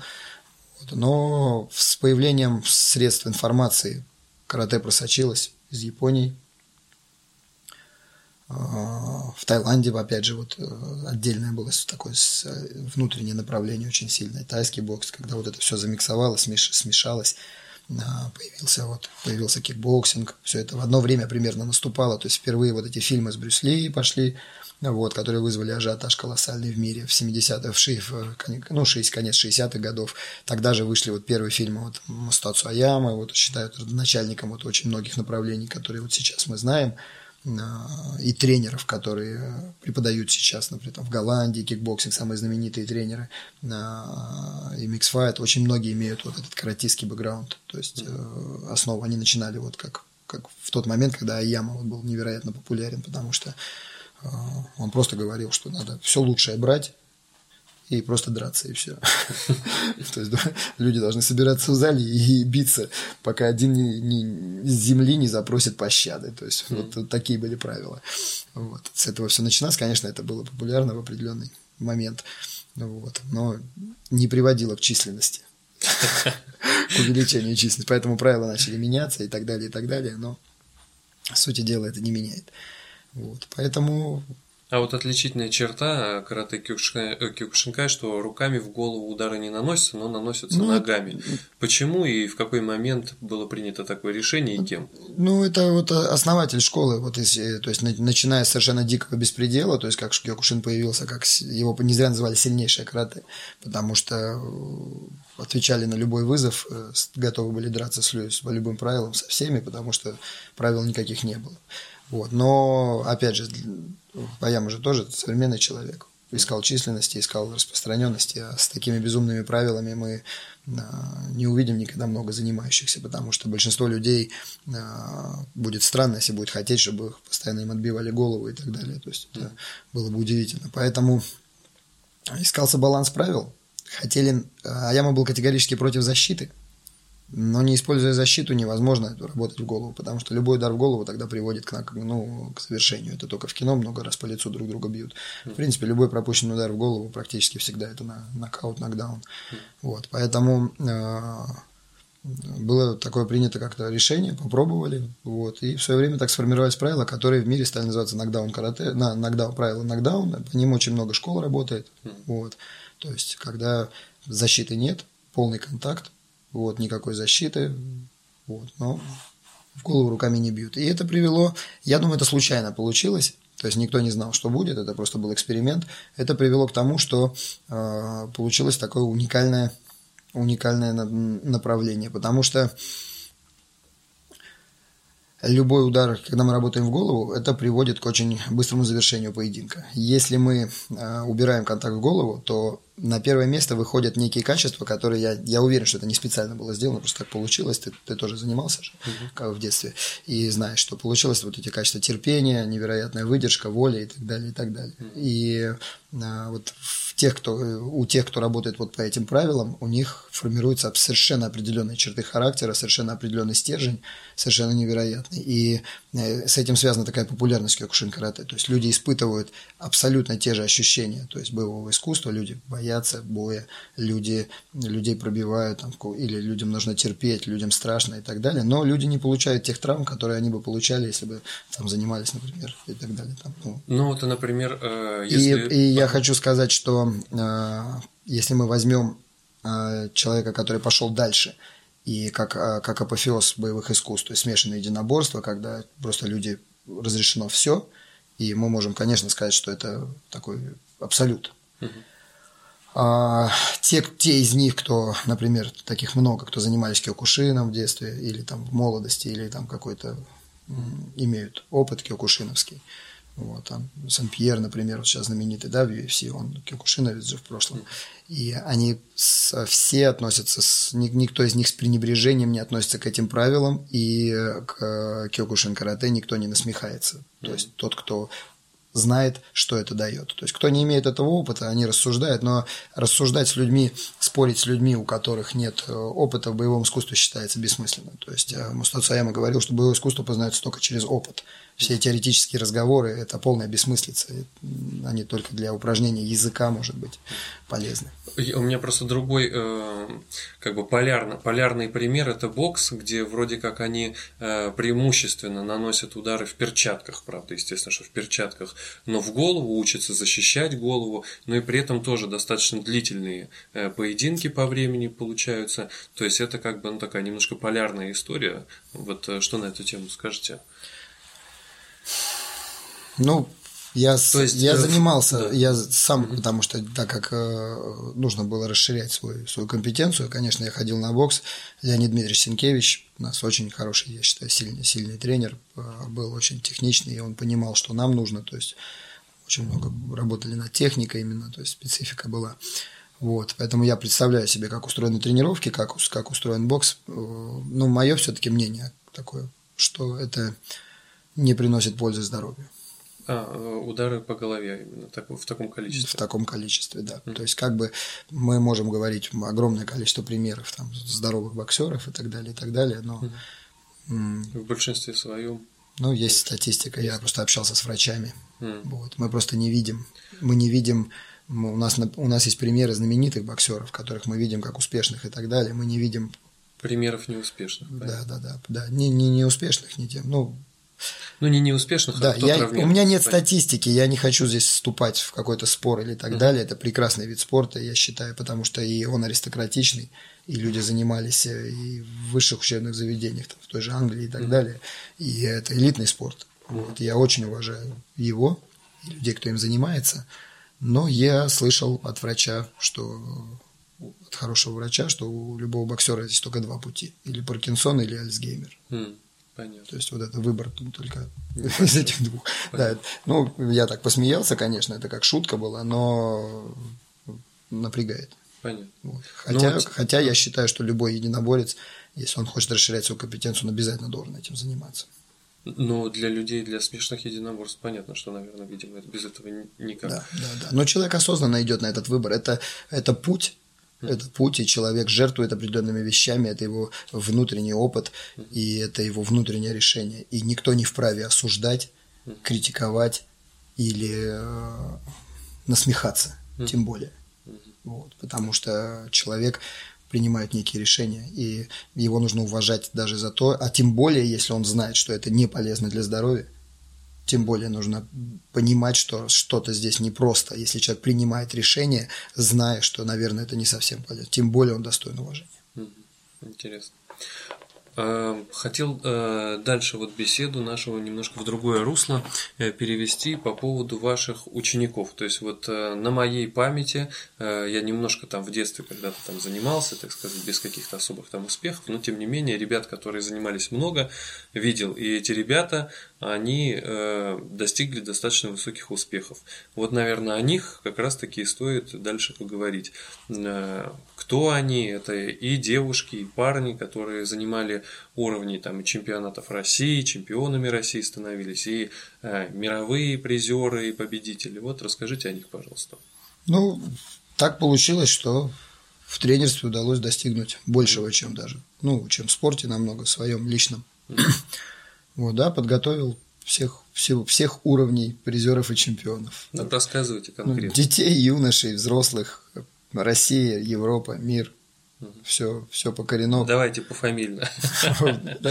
Ну, рассказывайте про особенности, почему, почему как получалось, э, почему эти люди, э, у них получалось прогрессировать, у многих же не получалось. А у меня так вышло, что я, чем я могу гордиться, тем, что я вот все-таки ни одного спортсмена взял и вырастил чемпионы, потому что очень часто за спиной у таких тренеров завистники говорят, да, это просто ему алмаз попался. Угу. Вот, к любому такой придет, и типа и у любого бы он стал чемпионом, да. Угу. Вот, у меня все-таки так получилось, что, ну, мужской чемпионат мира, конечно, нам э, в Кёкушине это он проходит раз в 4 года, это такое редчайшее событие, и подготовить чемпиона мира по мужчинам, это, наверное, здесь недостаточно быть хорошим тренером. Здесь нужно какие-то, чтобы ну, судьба звезды, так, сошли. звезды сошли, судьба такая, чтобы пришел человек нужный к тебе в определенный момент. И, ну, это, это в Киокушине это практически такой нереальный случай, потому что всего там, 11 чемпионатов мира было за всю историю, то есть таких 11 человек вот, за всю историю школы. Вот. Но у нас сейчас есть весовой чемпионат мира, вот здесь у меня есть успехи как бы уже, то есть уже парень с серебряным призером становился. Весовой – это когда есть весовые, весовые категории? категории, да. А да, иногда да. в абсолютно… При Аяме, при Аяме, конечно, Аяма считал, какие весовые категории, вы как человек должен, вот, вышел 20-60 килограмм, а вот этот 100, и давайте, давайте мясо бейтесь. Mm-hmm. Вот, у этого духа, у этого сила, а ну-ка посмотрим, что… ну, то есть, mm-hmm. основатель нашей школы он был такой харизматичный человек, поэтому он считал только такие правила. Абсолютный чемпионат мира и все. Вот раз в 4 года это своя Олимпиада. Но и так и было. 125 стран участниц было на момент смерти Аямы на последнем чемпионате мира, на пятом 125 стран. То есть это школа очень популярная была. Вот. А, и о чем, чем я горжусь, тем, что я вырастил вот, ну, вот, женский чемпионат мира, как бы, три, три чемпионки мира совершенно разные по характеру, по своему устройству, то есть приходила в свое время в детстве, естественно, с самого раннего детства, все они начали 8, ну, примерно 8 лет начали заниматься, да, и э, все разные совершенно, и трех я совершенно разных людей сделал чемпионками мира, то есть... То есть это речь о женщинах? Да, да, да. Ну, а по мужчинам Европа, мир тоже, как бы я очень сильно мне нравится то, что разных, разные типажи, разные характеры, и разный уровень э, и интеллекта, и э, мотивации, и э, базовая, то есть, ну, основа, с чем человек приходил из разных семей и так далее, и удалось довести до высо, ну, высокого спорта высших достижений. Вот, то есть, получается, что, то есть, сейчас уже в определенном возрасте я стеснялся, но сейчас уже могу так бы смело говорить, что, ну, есть некие у меня методы и способы, то есть то, как я тренирую, то, как я преподаю, вы у них один тренер или там группа тренеров с вами ну, работает? Есть у кого-то, у кого был один тренер, потом ко мне пришли. То есть, ну, дошлифовываться. Вот, вот. Э, те три девочки, которые стали чемпионками мира, они все у меня с нуля начинали, с восьми лет я довел их там. Вот мужчины некоторые тоже там с нуля начинали, то есть тоже доведены до хорошего, до высокого уровня. Есть кто-то пришел, кто в детстве где-то начинал, потом дошлифовывался дальше. Есть кто э, середняком был, потом расцвел, так и так далее. Ну, то есть разные все ситуации. Спортсменов много. Вот. Угу. Мне же, а мне же приходилось, ребята... чтобы выживать, мне же приходилось много тренировать. То есть э, учен... ну, набирать много учеников, чтобы, чтобы растить этих единиц. Понятно. Пирамида.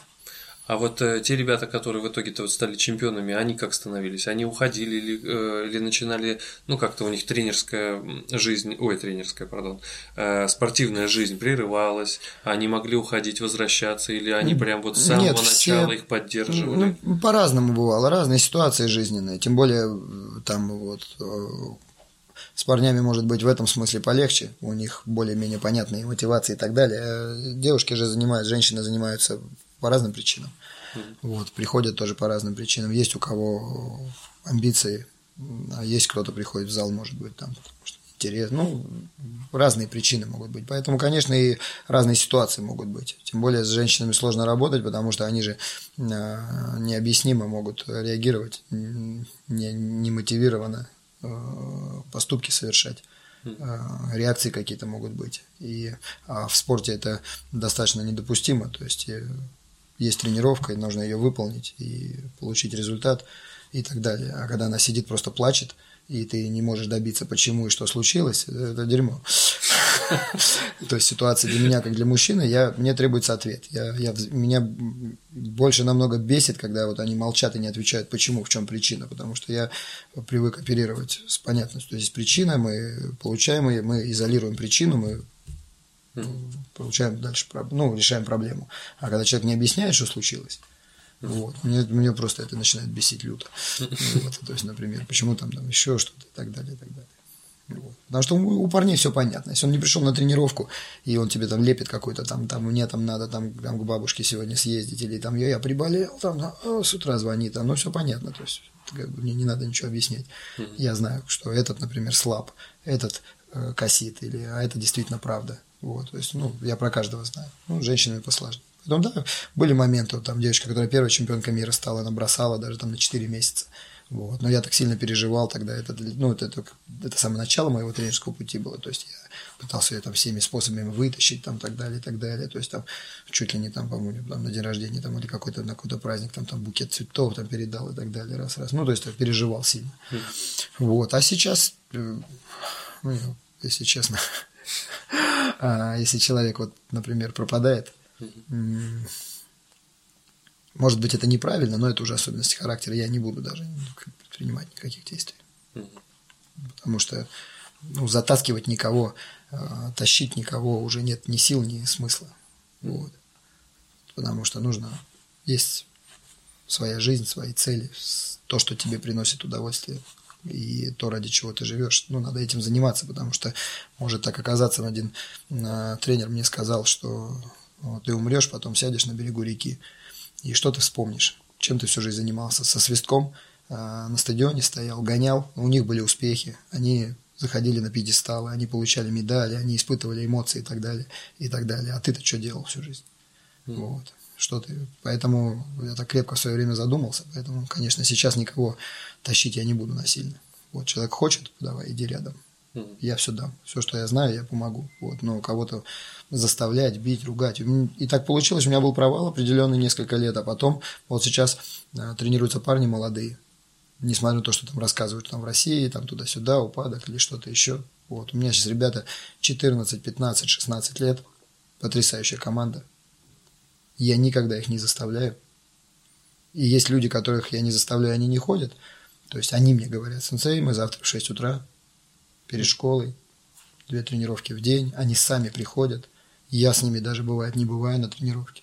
Я пишу им задания, они выполняют, я знаю, что они его сделают. То есть люди полностью для себя тренируются, сами замотивированы. И это такой потрясающий у меня такой первый опыт, потому что всю жизнь боролся, всю жизнь заставлял, всю жизнь ругался. Почему ты не был, почему ты не пришел, надо быть туда-сюда. То есть, ну, людей тянешь, тянешь, тянешь.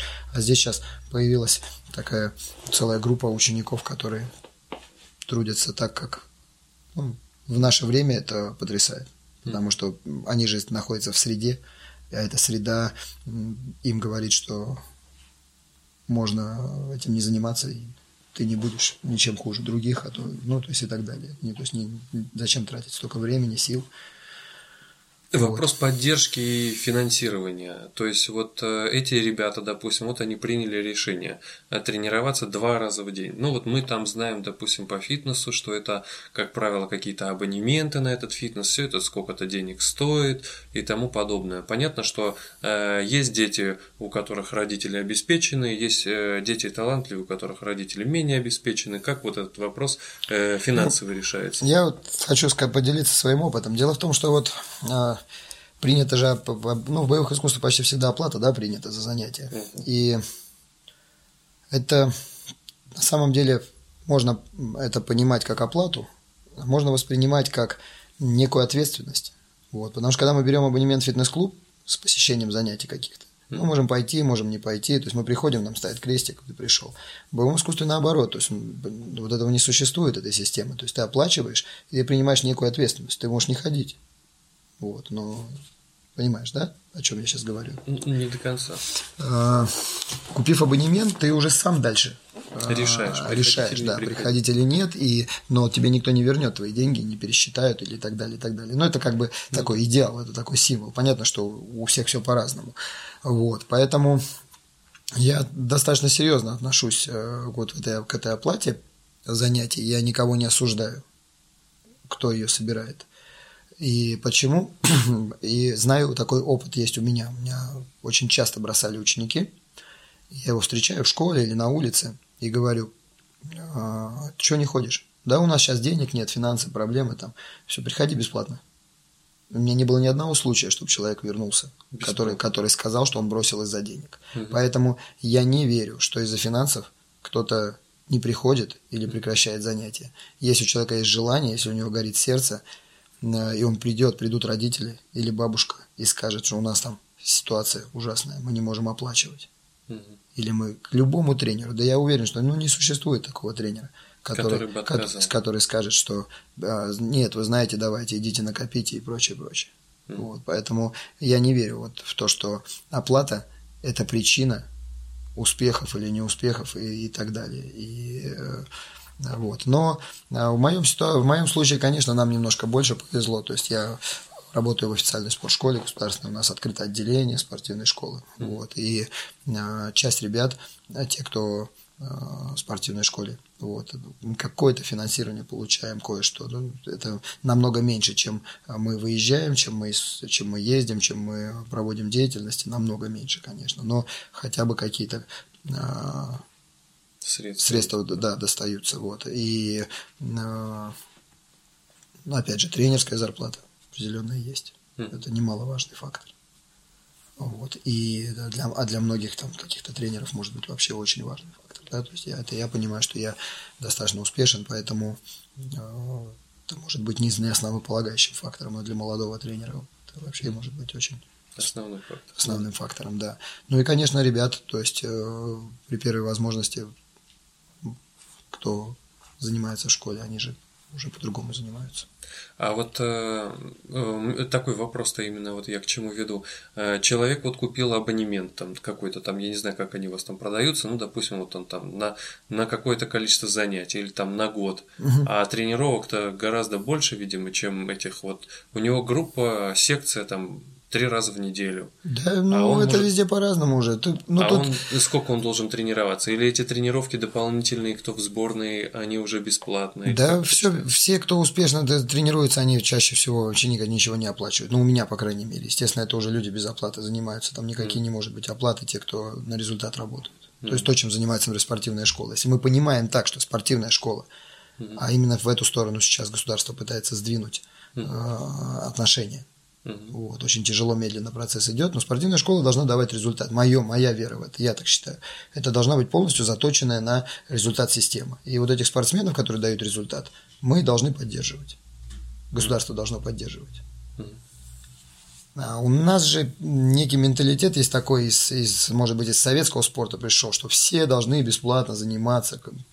Ну, я не знаю, я не согласен, что то есть люди приходят реализовывать свои цели, правильно? Вот. Почему кто-то за это должен платить?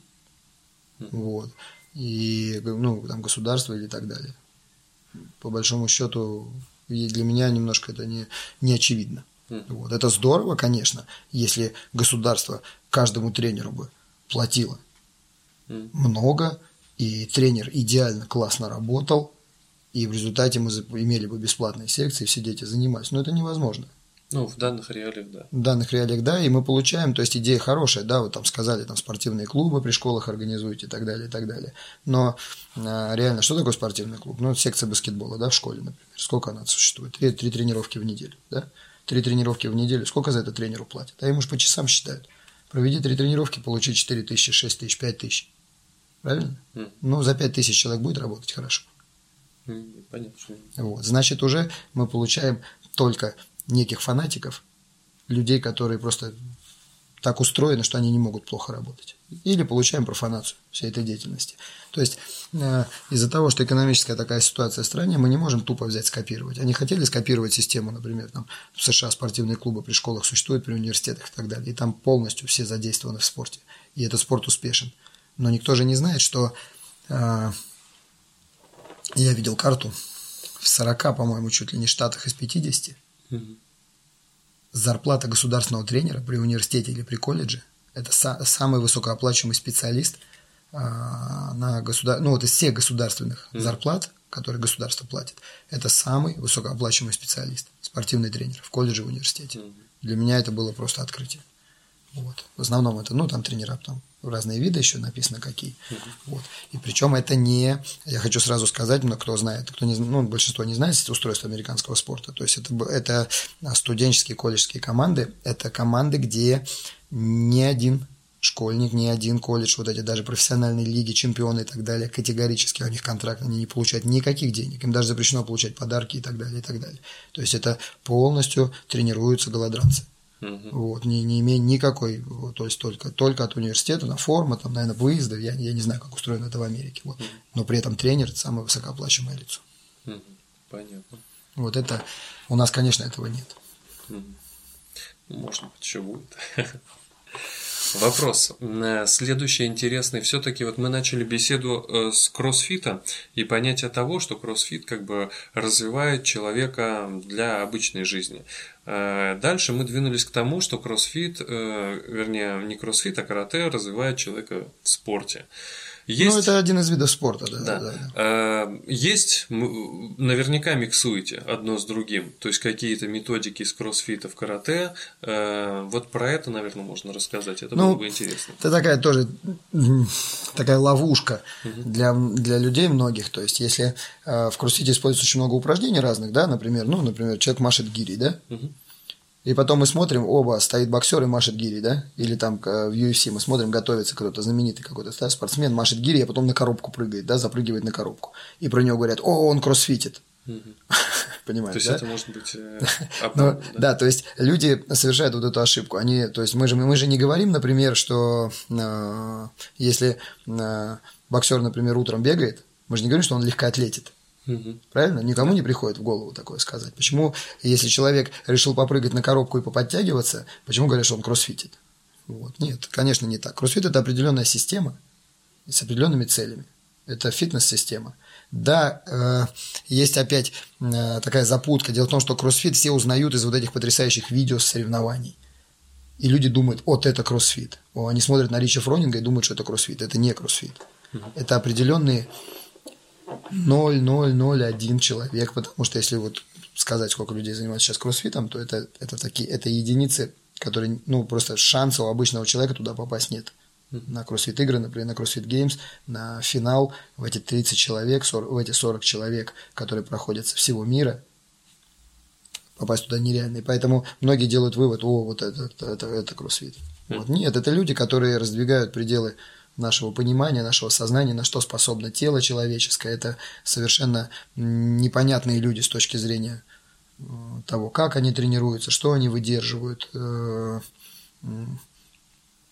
это уникумы. И они просто они нужны нам для того, чтобы показать, осветить дорогу. Вот, то есть а большинство людей занимается э, конкретными целями, то есть повышение качества жизни. Mm-hmm. Поэтому если мы какие-то методы, которые или снаряды, скорее так, снаряды используем в тренировке по виду спорта по какому-то, это не значит, что мы кроссфитим. Вот, поэтому вот эту э, ловушку, конечно, не надо попадать, да? Ну, то есть ответом на вопрос будет, что что-то вы берете из кроссфита. Снаряд. Но... Несомненно, мы используем да. упражнения схожие, какие те упражнения, которые приносят эффект. Если мне нужна взрывная сила ног, мы будем запрыгивать на коробку и спрыгивать с нее, да? Угу. Если мне нужно э, добиться мощного разгибания таза, разгибания бедра, то есть работы этой зоны, конечно, мы будем работать на махе какие-нибудь гири, да? Если э, самый взрывной вид спорта не э, где невероятно достигают взрывных качеств. Это тяжелая атлетика, это идеал, это да, одно из самых совершенных видов спорта. И если у нас есть возможность моих учеников научить, потому что тяжело через тяжелую атлетику в другие виды спорта ее приносить, потому что требуется квалифицированный тренер. Тяжелая атлетика – это не, не, не на коробку попрыгать, правильно? На коробку mm-hmm. и ты можешь научить, да, запрыгивать. Сказать, что колени внутрь не заваливай, давай теперь все, прыгай. Mm-hmm. Все, человек научился, да. Вот, это, научить рывку и толчку там, да, уже нужно, нужен специалист. Но если такая возможность есть, конечно, мои спортсмены и рвут, и толкают. Потому что взятие на грудь, э, рывок из тяжелой атлетики – это самые мощные движения, которые из человеческого тела можно извлечь. Просто нет больше, нет мощнее движения с точки зрения физики такой вес на расстояние за такое время мы получаем работу и получаем мощность, если разделить все это на время. То есть мы имеем обычную физику. И вот такой мощности не добиться из человеческого тела. Поэтому, конечно, если мы хотим а, единоборство, это ударный вид. Нам нужен удар, нам нужен взрыв мгновенный. Нам нужно, чтобы тело мгновенно э, формировало силу. А, конечно, мы используем тяжелую атлетику. Но это не значит, что мы кроссфитим. Да, в карате имеется в виду. Да, да. да. Потому что, ну да, может быть, а, чем это похоже? В кроссфите есть а, понятие, то есть это постоянно меняющееся вари, вари, вариативное упражнение, выполняемое с высокой интенсивностью. Но так уж получилось, что у нас бой тоже такой. Бой – это высокоинтенсивная штука. А, и бывает в подготовке мы тоже меняем упражнения. То есть человек, например, делал рывок, сколько то сделал рывков, потом мы тут же его говорим, а теперь мешок там бей, например, ну, с определенными целями. Да, теперь он бьет мешок, потом опять делает рывок, опять бьет мешок. Раз такой получилось что-то похожее, да, на кроссфит какие-то раунды уже, повторяющиеся упражнения и так далее, да. Угу. Ну, вот и отсюда возникло ощущение, что а, люди применяют кроссфит. Вот. Ну, немножко не так. Понятно. Ну, то есть это уже в понятиях. Да, да, потому что спорт – это специализация. Кроссфит – это отказ от специализации. Угу. Понятно. Мы берем некие методы, организации тренировки, упражнения, сочетание упражнений. Опять же, да, мне нужен крепкий хват какой-то, да, например, чтобы кулак там хорошо сжимался, мне нужно предплечье. Я знаю, как просочетать это упражнение, да. Например, я заставлю человека делать взятие на грудь, многоповторные, может быть, не тяжелые. Я заставлю его тут же, например, делать носки к перекладине, пресс там поднимать, да. И в результате я добьюсь того, что у него начнут отниматься предплечья, и я буду стоять и смотреть рядом, и, э, чтобы он это терпел и так далее, чтобы он преодолевал. Ну и так, таким образом мы тренируем то, что нам нужно в боевом искусстве. А это вроде бы, да, кроссфитовский комплекс. Ну, например, типичный какой-нибудь кроссфитовский комплекс, 5 раундов, там возьмем 15 там, взять и на грудь, и там, 15 носки к перекладине. Угу. Просочетаем это все с двойными прыжками на скакалочке, чтобы у нас сердечко еще выпрыгивало. Да? И вот в этом состоянии утомленные предплечья, ну, вот мы получаем нечто, что я хочу потренировать сегодня. Mm-hmm. Ну, вроде бы да, тогда можно сказать. они кроссфитят. А вот э, тогда перейти э, к вопросу, а мы немножко трав, трав, травмы затронули, а, тем не менее, вот травмы э, в спорте, в карате, вот вы сказали, что все-таки э, сейчас не буду, э, не, не вспомню, значит, но тем не менее, травмы вот в карате. А, все равно э, это контактный вид спорта, э, много наносится ударов по телу, э, руки не защищены, там, ну или какие-то накладки, все равно это что, это там какие-то пробитые мышцы, как это лечится, как это восстанавливается, как люди ну, э, э что-то ломают, не конкретно, ломают. Конкретно в этом виде, в, в Киокушине, да. э, Травма всегда происходит, когда ну, такая в спорте. Почему люди травмируются? Потому что в спорте принята такая периодизация, особенно в советском спорте. Принята периодизация. Э, сейчас, конечно, много пересматривается, то есть современная наука шагнула, и, к сожалению, не, не, не наша, не российская наука спортивная шагнула невероятно далеко. Вот. Но периодизация в чем? То есть человек тренируется, человек готовится, человек выходит на пик какой-то, и после этого он прекращает заниматься. Отдыхает, не дай бог, бухает и так далее. Вот отсюда травмы и происходят. Вот, то есть вот из-за этих скачков. Мой опыт показывает, что если человек на протяжении всей жизни тренируется, просто тренируется, без какой-то вот идеи, что вот куда-то готовишься, потом прекращаешь, потом опять готовишься, прекращаешь. Вот, если мы э, ровно тренируемся, то травматизм очень низкий. Я, я могу гордиться, у меня учеников, учеников, да, пожалуй, и не было травм серьезных. А что, что подразумевается под серьезной травмой? Ну, какие-то переломы, там какие-то разбитые голени после турнира, там очень часто. Если мы регулярно набиваемся, если у нас, мы регулярно... То есть, ну, у нас же тело готовится. Тело человеческое невероятно.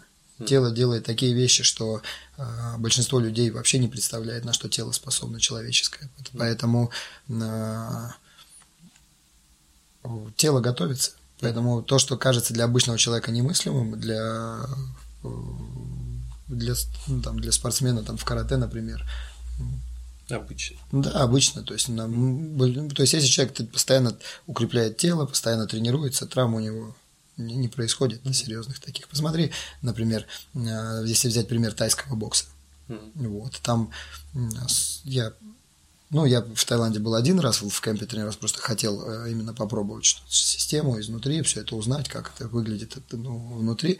Но из разговоров с теми, кто вот занимается серьезно, я слышал, что из-за того, что люди непрерывно находятся в процессе, и они не то, что вот куда-то готовятся, это просто как образ жизни. Вот идет месяц, второй бой, потом месяц, второй опять бой, соревнования, месяц, второй бой, и так вся жизнь до определенного возраста. Mm. Успешно, неуспешно, там неважно. Но и люди травмы очень редки, как я слышал. Ну, кроме, я имею в виду, когда там, там просто бой очень жестокий, может, можно получить травму. Но в целом сам самый тренировочный процесс проходит очень достаточно спокойно и для суставов, для связок и так далее, и так далее. Именно эти травмы чаще всего преследуют. Тут в карате даже больше травм в силу определенной специфики техники. Ну вот я, так сказать, ни, никогда не был профессиональным спортсменом, но тем не менее я помню, что вот когда там пробивают тебе бедро, мышцы долго mm-hmm. болят, голени там все равно нет, нет, ты там от ударов ногами защищаешь ноги, угу. все равно голени страдают. Ну, потому что ты болит. танцами занимался параллельно. Нет, танцами я начал заниматься после карате. Нет, конечно, если ты укрепляешь, постоянно идет набивка и так далее, и так далее, то... Ну, то есть какие-то ошибки я делал, чтобы Да, да, да. Ну, конечно, если ты попал, ты новичок, занимаешься там немножко тебя ты попал там с профессионалом, тебе дал хорошенько, конечно. Вот, если на улице человека ударить, у него тоже все пробьется, да, он вообще никогда потом даже идти не сможет, да, если человек не набитый, то удар по ногам. Почему он запрещен, например, во многих единоборствах, там удар лоу-кик, да, по ногам, потому что если дать нормальный до свидания. Вот. Нет, если, те, если, голень наби, если голень набивается, накатывается, надкоснется, то есть, ну, травм нет никаких. Хорошо. Нет, нет, у меня ни разу в жизни не было, чтобы девчонки разбивали голень, разбивали подъемы. Это связано с набивкой. Если ты регулярно делаешь набивку, если ты регулярно э, укрепляешь суставные поверхности, те, которые подвергаются нагрузкам, то никаких травм не будет. Вот. Кроссфит критикует за вот здесь с травмами интереснее, потому что так как карате это все-таки определенный выбор человека, и он знает, на что он идет. И поэтому, когда ко мне к нам приходят родители, мы. Не, погодите, все равно, вот соревнование идет. Вот два о, человека, вот они там занимаются, там, не знаю, там дети, там, ну там, ну по пять лет вот они занимаются. Какие у них, там, не знаю, у него может быть какой-нибудь там зеленый пояс. Вот они друг друга бьют. Все равно э, тело страдает. Все равно они, пускай даже они одинакового уровня, это там примерно ну, на детских, бой, на, но все равно они там где-то пробивают друг друга. Ну да, да, конечно. Так, на нокауты дет... бывают. Нет, нет, на детских соревнованиях же да. шлем, защита, перчатки и так далее, щитки на голень. Mm. То есть вот это все, то есть на, на нокдауны, нокауты на детских соревнованиях достаточно редкость. Вот. Mm. Тем более ну, из-за шлема там в голову вообще невозможно, там mm. руками же мы не бьем. Mm. А, вот, а в корпус, да, в солнечное сплетение пробивают и так далее. То есть, ну, это не, это не та, не та травма, которая вот. Ну, недолгая. Недолгая, да. А так ссадины какие-то, да, синяки, mm. ну, несомненно. Но наше тело для него это не, не трагедия. Понятно. Вот, поэтому сейчас, конечно, меняется поколение. То есть сейчас все чаще и чаще можно услышать, как э, родители приходят к тренеру на разборке, что у ребенка синяки или еще что-то, отдавая ребенка в боевые искусства. Ну, это есть. Нет, но синяки мы не считаем травмой. Сергей, что... это ты не считаешь да, травмой, да. я еще раз тебе говорю. И на Кавказе там ребята занимаются, там никогда такое это насме... будет смешно. Отец приводит ребенка, он знает, куда он приводит, он привел в боевые искусства. Угу. Как ты можешь потом предъявлять тренеру претензии, что он вернулся с синяком или что у него там что-то еще? А у нас сплошь и рядом родители могут прийти, вы его поставили вот с мальчиком на год старше, и вот он его боится, а он его побил сильно, а он его не любит, там, и что, и, так далее. То есть у нас это за норму становятся вот такие разговоры и так далее. Ну, то есть это, конечно, ужасно. Вот люди вообще не понимают. То есть они хотят отдать боевое искусство, но они совершенно не понимают тех методов, которые там практикуются. Вот. Это, это очень неправильно. Вот. Но еще раз повторю, если мы отдаем, касаемся боевых искусств, человек все равно определенный выбор делает. Если мы идем в боевое искусство, они так или иначе они связаны со смертью. Это боевое искусство это же поединок. И кто-то проигрывает. И идея, например, в нашем виде Аяма говорил, да, это такие красивые слова, но он говорил, что вы должны бой так вести, что это бой последний. Если вы проигрываете, это конец, вы умираете. Вот только в этом состоянии, если вы поймаете такое состояние, вы сможете действительно выйти за предел. Ну, это вот. для профессионалов. Но, больше, да? но тот опыт, который я имею, исходя из своих учеников, исходя из того, как дети боятся соревнований, даже в таких усеченных правилах. Защита, нет удара в голову, то есть и так далее, и так далее. Никто... И все равно человек боится. Человек боится так, что у меня был ученик, который двери, дверь, дверью сломал себе палец, чтобы не идти на соревнования. А специально? Да, то есть ему это было меньше страшно, чем тут там ехать.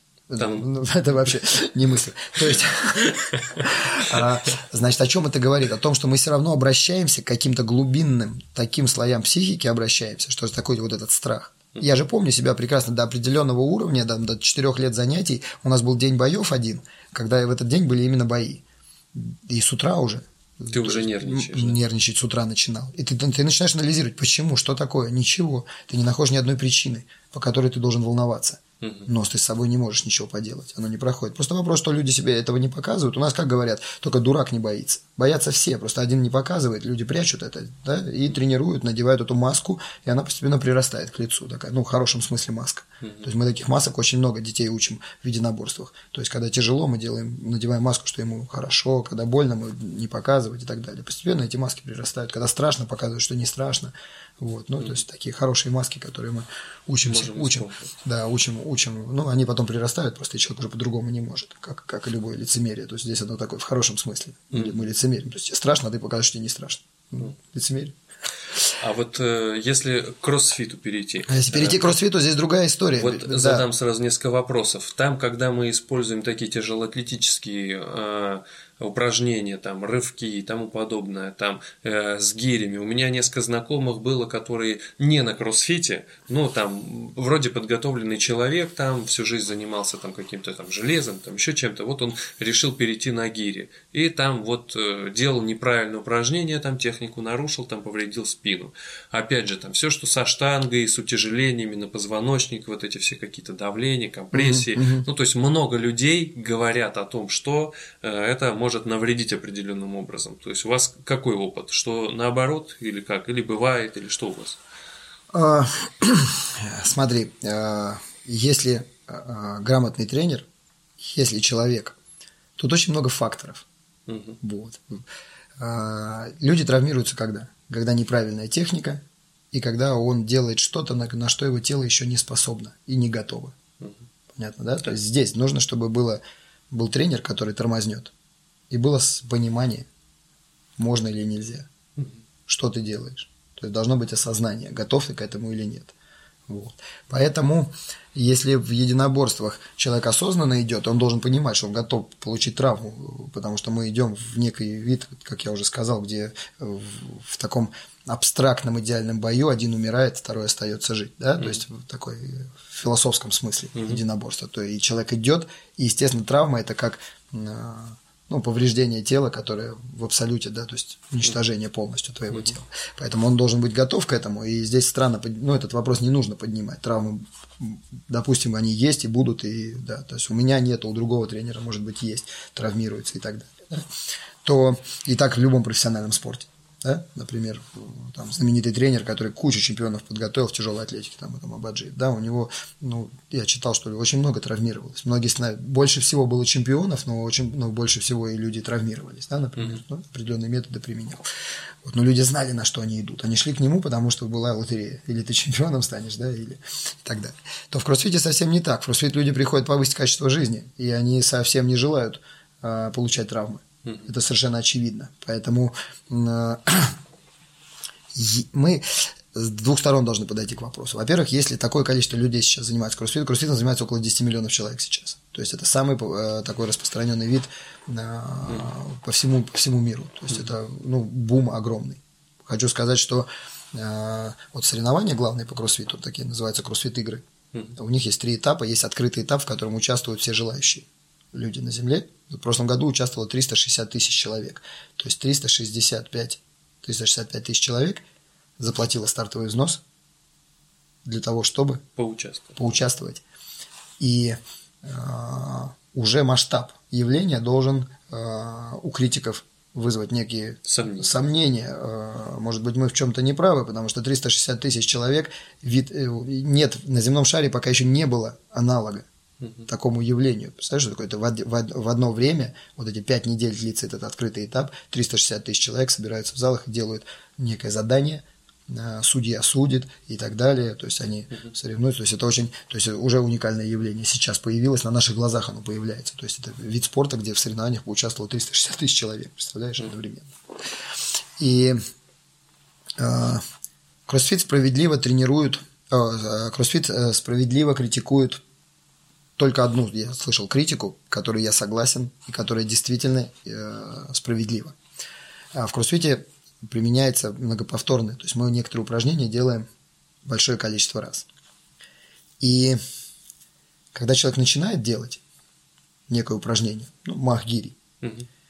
и он имеет совершенно идеальную технику. И тренер, допустим, мы представим идеальную ситуацию. Человек трезво оценил свои возможности, тренер видит, что все классно, а в кроссфите всегда присутствует тренер на тренировке.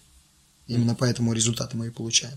Тренер смотрит, спина классно держится, все, человек машет гири, все, спина здорово, все отлично. Первый раунд, второй раунд, третий раунд, сто повторений. Но он устает. К и... пятому раунду накопилась усталость. Техника начинает и портиться. у человека была погранична, например, техника, да, и это еще допустимо. Но к какому-то моменту мы видим, что техника нарушаться начала, и в этот момент, по идее, мы должны уменьшить вес, правильно, что-то mm-hmm. изменить, но так устроена кроссфит-тренировка, очень часто люди дотерпливают, то есть вот эти последние движения. И а, критика кроссфита есть такая, что по мере усталости мы можем потерять технику движения настолько, что вероятность травмы вырастет многократно. Mm. Здесь и нужно трезвая оценка своих сил и грамотный хороший тренер.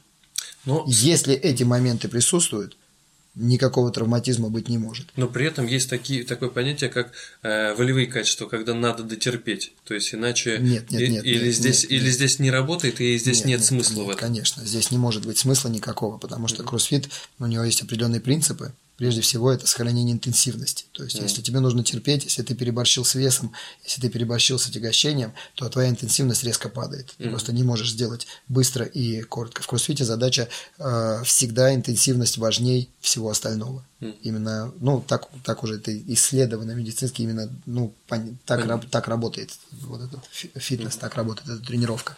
И поэтому э, здесь волевые качества – это очень здорово, и нужно потерпеть кое-когда есть моменты, когда Но, видимо, не настолько, насколько в карате. Вот. Э, да нет, ну тут люди испытывают то же самое. Ты пойми, когда женщина с весом 100 килограмм, с таким гигантским перевесом приходит на кроссфит, а для э, Ей очень тяжело. Понятно. Нет, ей точно так же тяжело. Угу. Абсолютно она испытывает то же самое, подтягиваясь там с резиной, с какой-то колосс, или даже там не подтягиваясь, там есть 100 килограмм, там не, ее не затянешь даже никакую резину, то есть делая там обратные тяги на кольцах, например, она испытывает один в один то же самое, что испытывает Рич Фронинг, чемпион, да, но в финале кроссфит игр, да, то есть mm-hmm. они, они испытывают примерно одинаково. То есть mm. им обоим плохо одинаково, и они одинаково терпят. Просто они делают разные веса. Каждый на своем уровне. Но mm. в кроссфите все люди испытывают одно и то же. Именно вот с этим связана вторая специфика, вот это создание вот этого комьюнити, некой э, общности в зале, когда люди друг друга понимают, и люди друг друга очень ценят, любят и уважают. То есть в кроссфите есть вторая особенность, которой нет в обычном фитнесе. Это создание некой вот этой вот, ну, по-английски это называется комьюнити, вот, да. в русском такое, как, ну, семья, не семья, но вот это некое сообщество. сообщество, но оно такое, у нас нет вот это вот очень тонкое слово комьюнити, то есть mm-hmm. это такое сообщество единомышленников и такой взаимоподдержки, взаимо... А, люди приходят как, как отдушина в современной жизни, кроссфит-зал для многих. Вот, ну, у меня есть очень много как бы, людей, которые занимаются, которые в жизни ну, многого добились. Им есть чем сравнить. И они говорят, это, ну, это, это мой лучший час за день. Это мой лучший час в, в день. То есть, понимаешь, потому что это э, та, так, такое место, где все честно, немножко обстановка такая хорошая и правильная. Вот. И никто никого не обманывает. Вот. По поводу травм, опять же, все травмы в кроссфите, они происходят по глупости. И в России чаще всего по причине того, что у нас, э, ну, мы сталкиваемся в нашем зале постоянно, что эго, эго человека не позволяет ему слушаться тренера. У нас, как обычно, человек лучше знает, как ему надо. Если тренер сказал не надо, ты а говоришь, ты еще. говоришь уменьши вес. Не, я попробую, уменьши вес, не надо, ты не готов с этим весом работать. Не, ну я сейчас, короче, это вот это такая у нас стандартная ситуация. Mm. Вот. А, а ошибки тренера бывают? Конечно. Конечно, тренеры же разные бывают. Есть опытные тренеры, опытные. Если, и, кстати, здесь вторая опасность, э, и она присутствует очень сильно. Э, кроссфит бурно развивается, а столько получить тренеров не можем хороших тренеров. Дело в том, что в карате, чтобы э, человек тренировать начал, нужно ну, хоть что-то научиться, правильно? Нельзя через полгода mm-hmm. прийти и карате начать тренировать, тебя раскусят сразу. Mm-hmm. Правильно? Что ты ну, более сложная техника и много особенностей. А, в кроссфите мы вполне можем допустить ситуацию, что приходит способный, талантливый человек, особенно с каким-то бэкграундом хорошим, с какого-то вида спорта. Mm-hmm. И он очень быстро прогрессирует в течение, а так как кроссфит-система очень эффективная, если, если у человека есть способность, талант, там, гибкость определенная, э, он очень быстро может начать прогрессировать, и у него все получается. Гимнастика, тяжелая атлетика, он успешен. И через год он э, работал в офисе, скучно, и тут смотрит. Ну, решил пойти потренировать. Не просто решил пойти потренировать. Он смотрит, что какая прекрасная работа. Люди, он же видит на самом деле, как, как мы приносим радость людям, как мы жизнь меняем. Потому что на моих глазах очень у многих людей, вот я, у нас наш кроссфит-бокс существует третий, третий год, и я не для рекламы, я хочу сказать, что очень многих людей изменилась жизнь, потому что вот, эти, вот этот девиз «фитнес меняет жизнь», то человек меняет свое тело, и одновременно у него меняется вся жизнь. У него меняются отношения личные, у него меняется на работе все, mm-hmm. у него начинается успех какой-то, потому и он не понимает, как это работает. А работает это так, когда другие в 5 вечера уже все или там прочее, а ты в состоянии работы, у тебя более активный образ жизни, ты mm-hmm. сохраняешь бодрость, ясность ума и так далее, и так далее. Это обязательно кто-то заметит. Пошло повышение, mm-hmm. женщины по-другому реагируют, правильно? Mm-hmm. Ты выделяешь тестостерон в атмосферу и так далее. Может, мужчина, не знаю. Вот. И человек, человека реально меняется жизнь. И я этих примеров видел очень много. Люди расцветают. У нас в боксе очень много этого, этих примеров. Действительно, жизнь меняется. Ну, и ты такой ходишь в зал, смотришь, как такой тренер стоит, тут вроде ничего не делает, секундомер включает, какие-то там какие-то советики дает. Вот, ну да, кто-то лучше, кто-то хуже. Э, и приносишь людям счастье. Ну, не мечтали в жизни профессия, ну, а я тут херней какой-то занимаюсь, а я пойду тренером. Зачем? Я сейчас ну, стану тренером по кроссфиту. Вот, или там, или по фитнесу и так далее. Поэтому ну, надо хорошо понимать себе отчет, что большинство тренеров и в фитнесе, и в кроссфите не квалифицированы. А где получать квалификацию? Как узнать, Она только... что тренер квалифицирован? Она только с опытом может прийти. И, с, есть... видимо, с какими-то отзывами других людей. Отзывы. Отзывы других людей это очень такой сложный субъективный, субъективный фактор, фактор, да. потому что я знаю примеры из карате. Я знаю, что с точки зрения профессионала а, человек, человек безумен, и он вообще полностью занимается профанацией. Вообще, ну лох, короче, ну абсолютно обманщик. Но, Но родители доверяют. могут быть от, от него без ума, и если ты какую-то критику выскажешь, тебя могут сожрать. Mm-hmm. Просто, что ты, ты просто лучше вообще тогда не трогать. Mm-hmm. То есть э, такие примеры есть, поэтому я бы осторожно полагался на, на, отзывы, на отзывы людей. Нужно смотреть на результат. Взрослого человека, ну, ребенка легко обмануть, взрослого же не обманешь. Mm-hmm. Если вы приходите в зал и вы видите, что есть результат, что с вами работают, что. Да вы это все почувствуете. В кроссфите все очень просто. Человек сразу почувствует. Mm-hmm. Он приходит, и он почувствует, нужен он или нет. А, нас же как учат? Нас учат проявлять заботу. Самое главное тренерское качество. Любой, кто приходит ко мне в зал, он должен почувствовать, что мне, что ему, а, мне не наплевать на него. Вот Если человек момент. это чувствует, он придет еще. Э, э, иногда есть такое понятие, когда человек просто э, старается завлечь. То есть я могу быть не специалистом, uh-huh. но вот у меня подвешен язык, uh-huh. и я вот вам uh-huh. рассказываю, я вот вас весь обаял, вот так, да, и вроде как... И... А, ну а потом что? Потом, потом да. перестал это делать? Почему перестал? Очень много людей, которые строят свою тренерскую деятельность именно на том, что он выстраивает контакт э, с учеником, и как бы человек приходит не за результатом тренировок, а просто за, за тем, чтобы с ним пообщаться, побыть Стоп. в сообществе. смотри, да. вот ты ответил на свой вопрос. Угу. Человек приходит за эмоцией, правильно? Угу. Мы да. живем ради эмоций. Да. да. И поэтому, если он получает это в зале, угу. чем это плохо? А, ну, ну только это уже не кроссфит. Ну, или там не другой. Я вид. знаю таких, да. да, я знаю, я, я сталкивался уже с людьми, вот за, даже за эти три года, по которым мы вот это направление развиваем, я сталкивался с людьми, которые ходят ради комьюнити, а не ради результата. Угу. Вот. Но им приходится выполнять. Нормативы, да? Не нормативы. Им все равно приходится делать тренировку, терпеть, трудиться и делать и так далее, и так далее. Вот. Просто, может быть, они э, не так сосредоточены на цели, на которые фитнес-цели, но волей-неволей кроссфит так устроен, что у них тоже будет будет результат.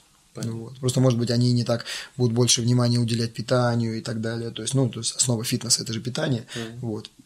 Когда человек хочет получить результат, он обязательно начнет менять свое питание и так далее, и так далее. Ну, люди по-разному приходят. Вот в Америке есть такая, э, такая идея, вот это слово фан, фан, да. такая забава, веселье, да, забава. веселье, но оно немножко опять на русском, не, ну, с, у американцев немножко другое это ощущение. Фан это должен быть все время. Если фан нет, то человек не будет заниматься. Потому что э, слишком коротка жизнь, если чтобы уны, на, на, на, на унылые какие-то вещи. Ну, кто-то это делает, опять же, но это специфически. Если мы хотим, чтобы тренировка приносила результат, человеку должно быть хорошо в зале. Поэтому тренер обязан дать ему это хорошо. Ты просто сейчас какой-то такой интересный редкий случай взял, э, что тренер на самом деле ему насрать на всех, а, а он делает вид, э, делает вид и заманивает к себе клиентам и так далее, и так далее, что, что ему не наплевать. Ну, ну, ну да, просто крайний случай. Да, и, э, а при этом что, он плохо тренирует или хорошо ну, Он может тренирует. быть некомпетентен, он просто хочет побольше учеников, но он недостаточно квалифицирован, чтобы у него было много учеников. Ну, и он берет не качеством угу. своих методик, а угу. просто своим угу. обаянием, скажем. Ну, если человек готов так обманываться, наверное, пусть мы же важно, чтобы человек был угу. ощущал себя хорошо, правильно? Вот. Если, ну, мне кажется, как-то такой вопрос, я даже подумаю в таких моментах. Вот. Но э, еще раз говорю, да, у нас есть определенные тренерские вещи, которые мы обязаны выполнять, и которые определяют хорошего тренера от плохого тренера. Потому что люди же разные приходят.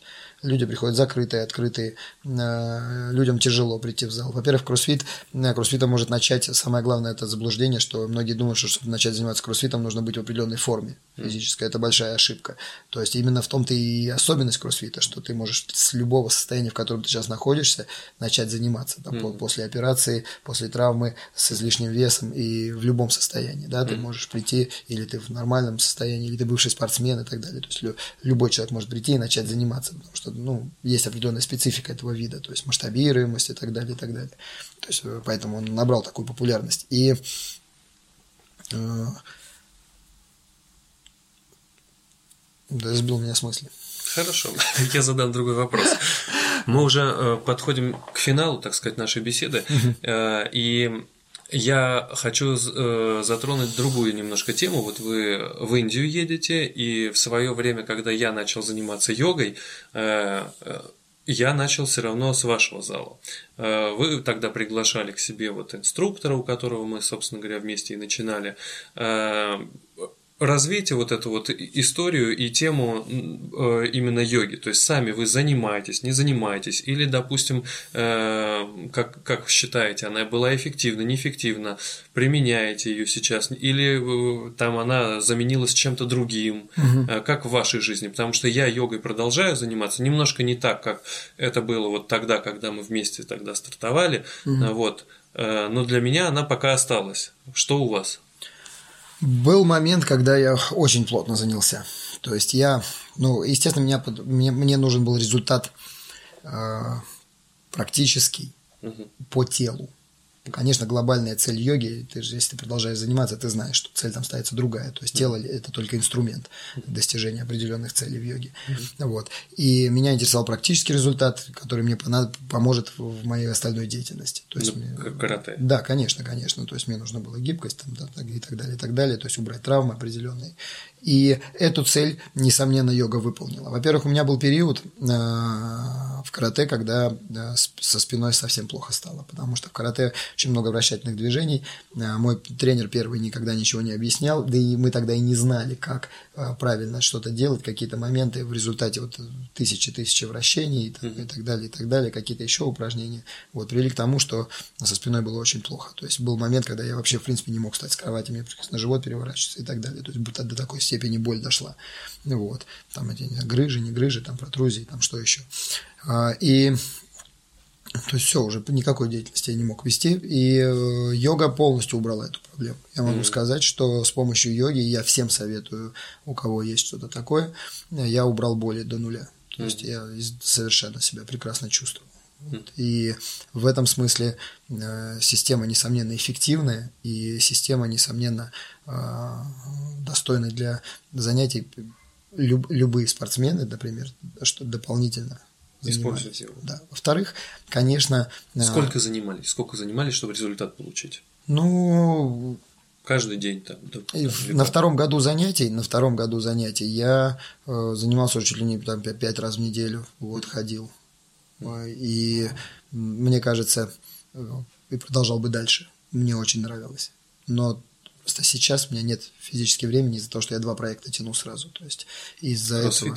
Да, да, да, да. И я очень полностью отдан этим проектам. У меня сейчас нет времени спать, поэтому я очень хочется много успеть еще в жизни, и я чувствую, что есть что я могу дать людям и успеть, и, э, к сожалению, йогу пришлось э, очень хочу, нет возможности заниматься, так как раньше занимался. Очень с уважением отношусь э, вот, к системе.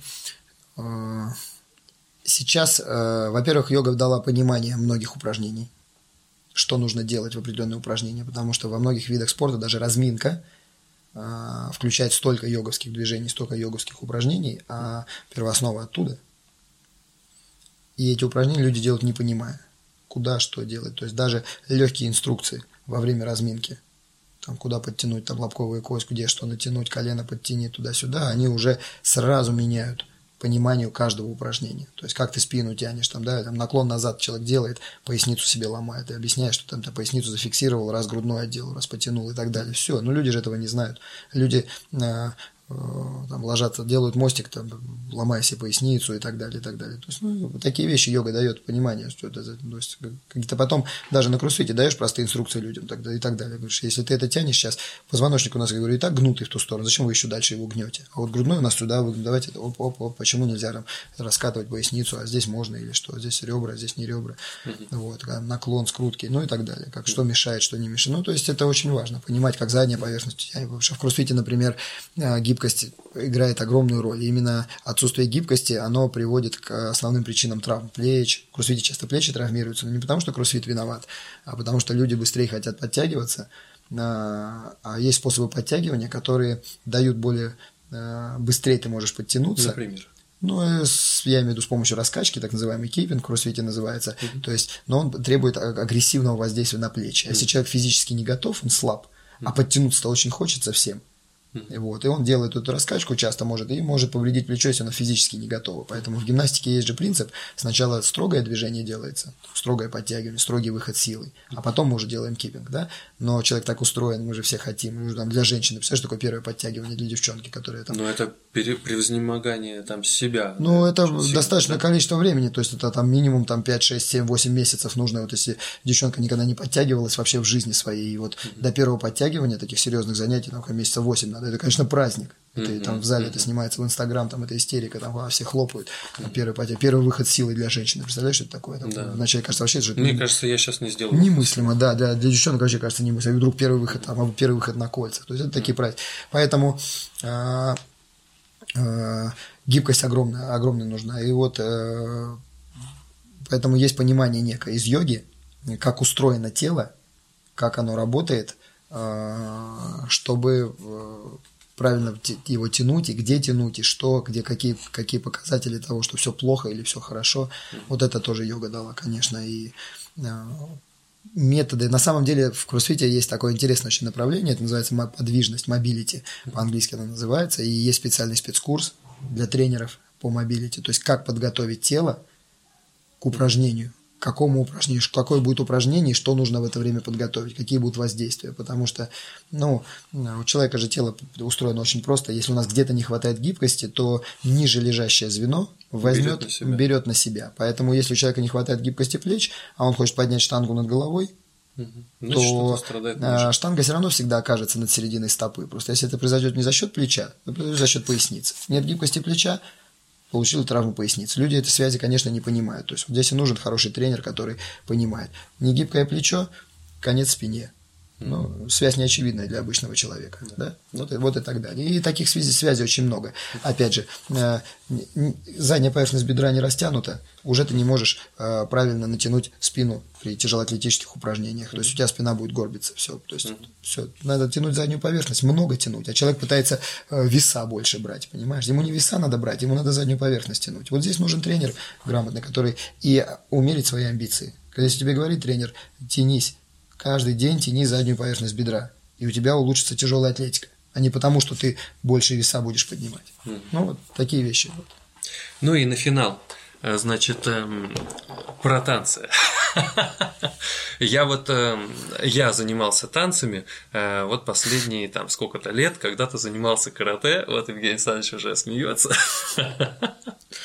Это позор, для мужика это позор.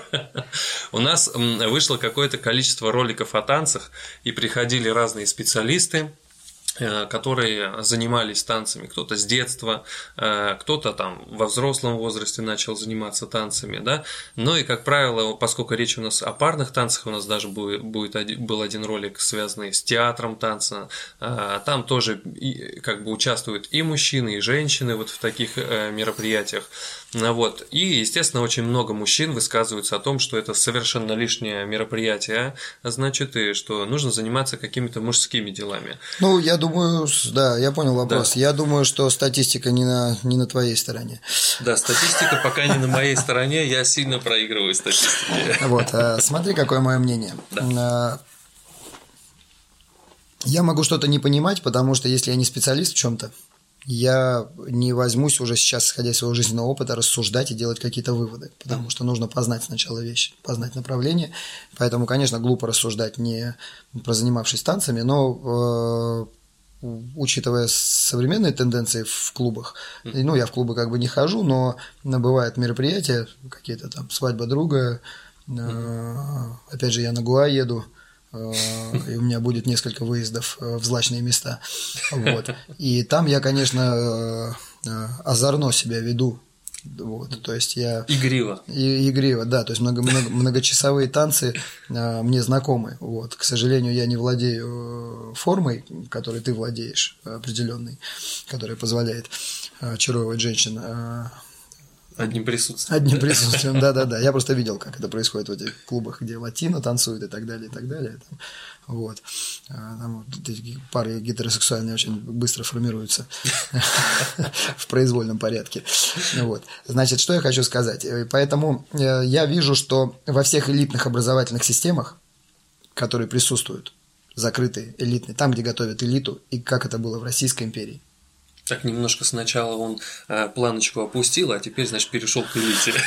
А, и также было в Российской империи. Для меня это такой пример э, успешности. И там, где формировали элиту, там танцы всегда присутствовали.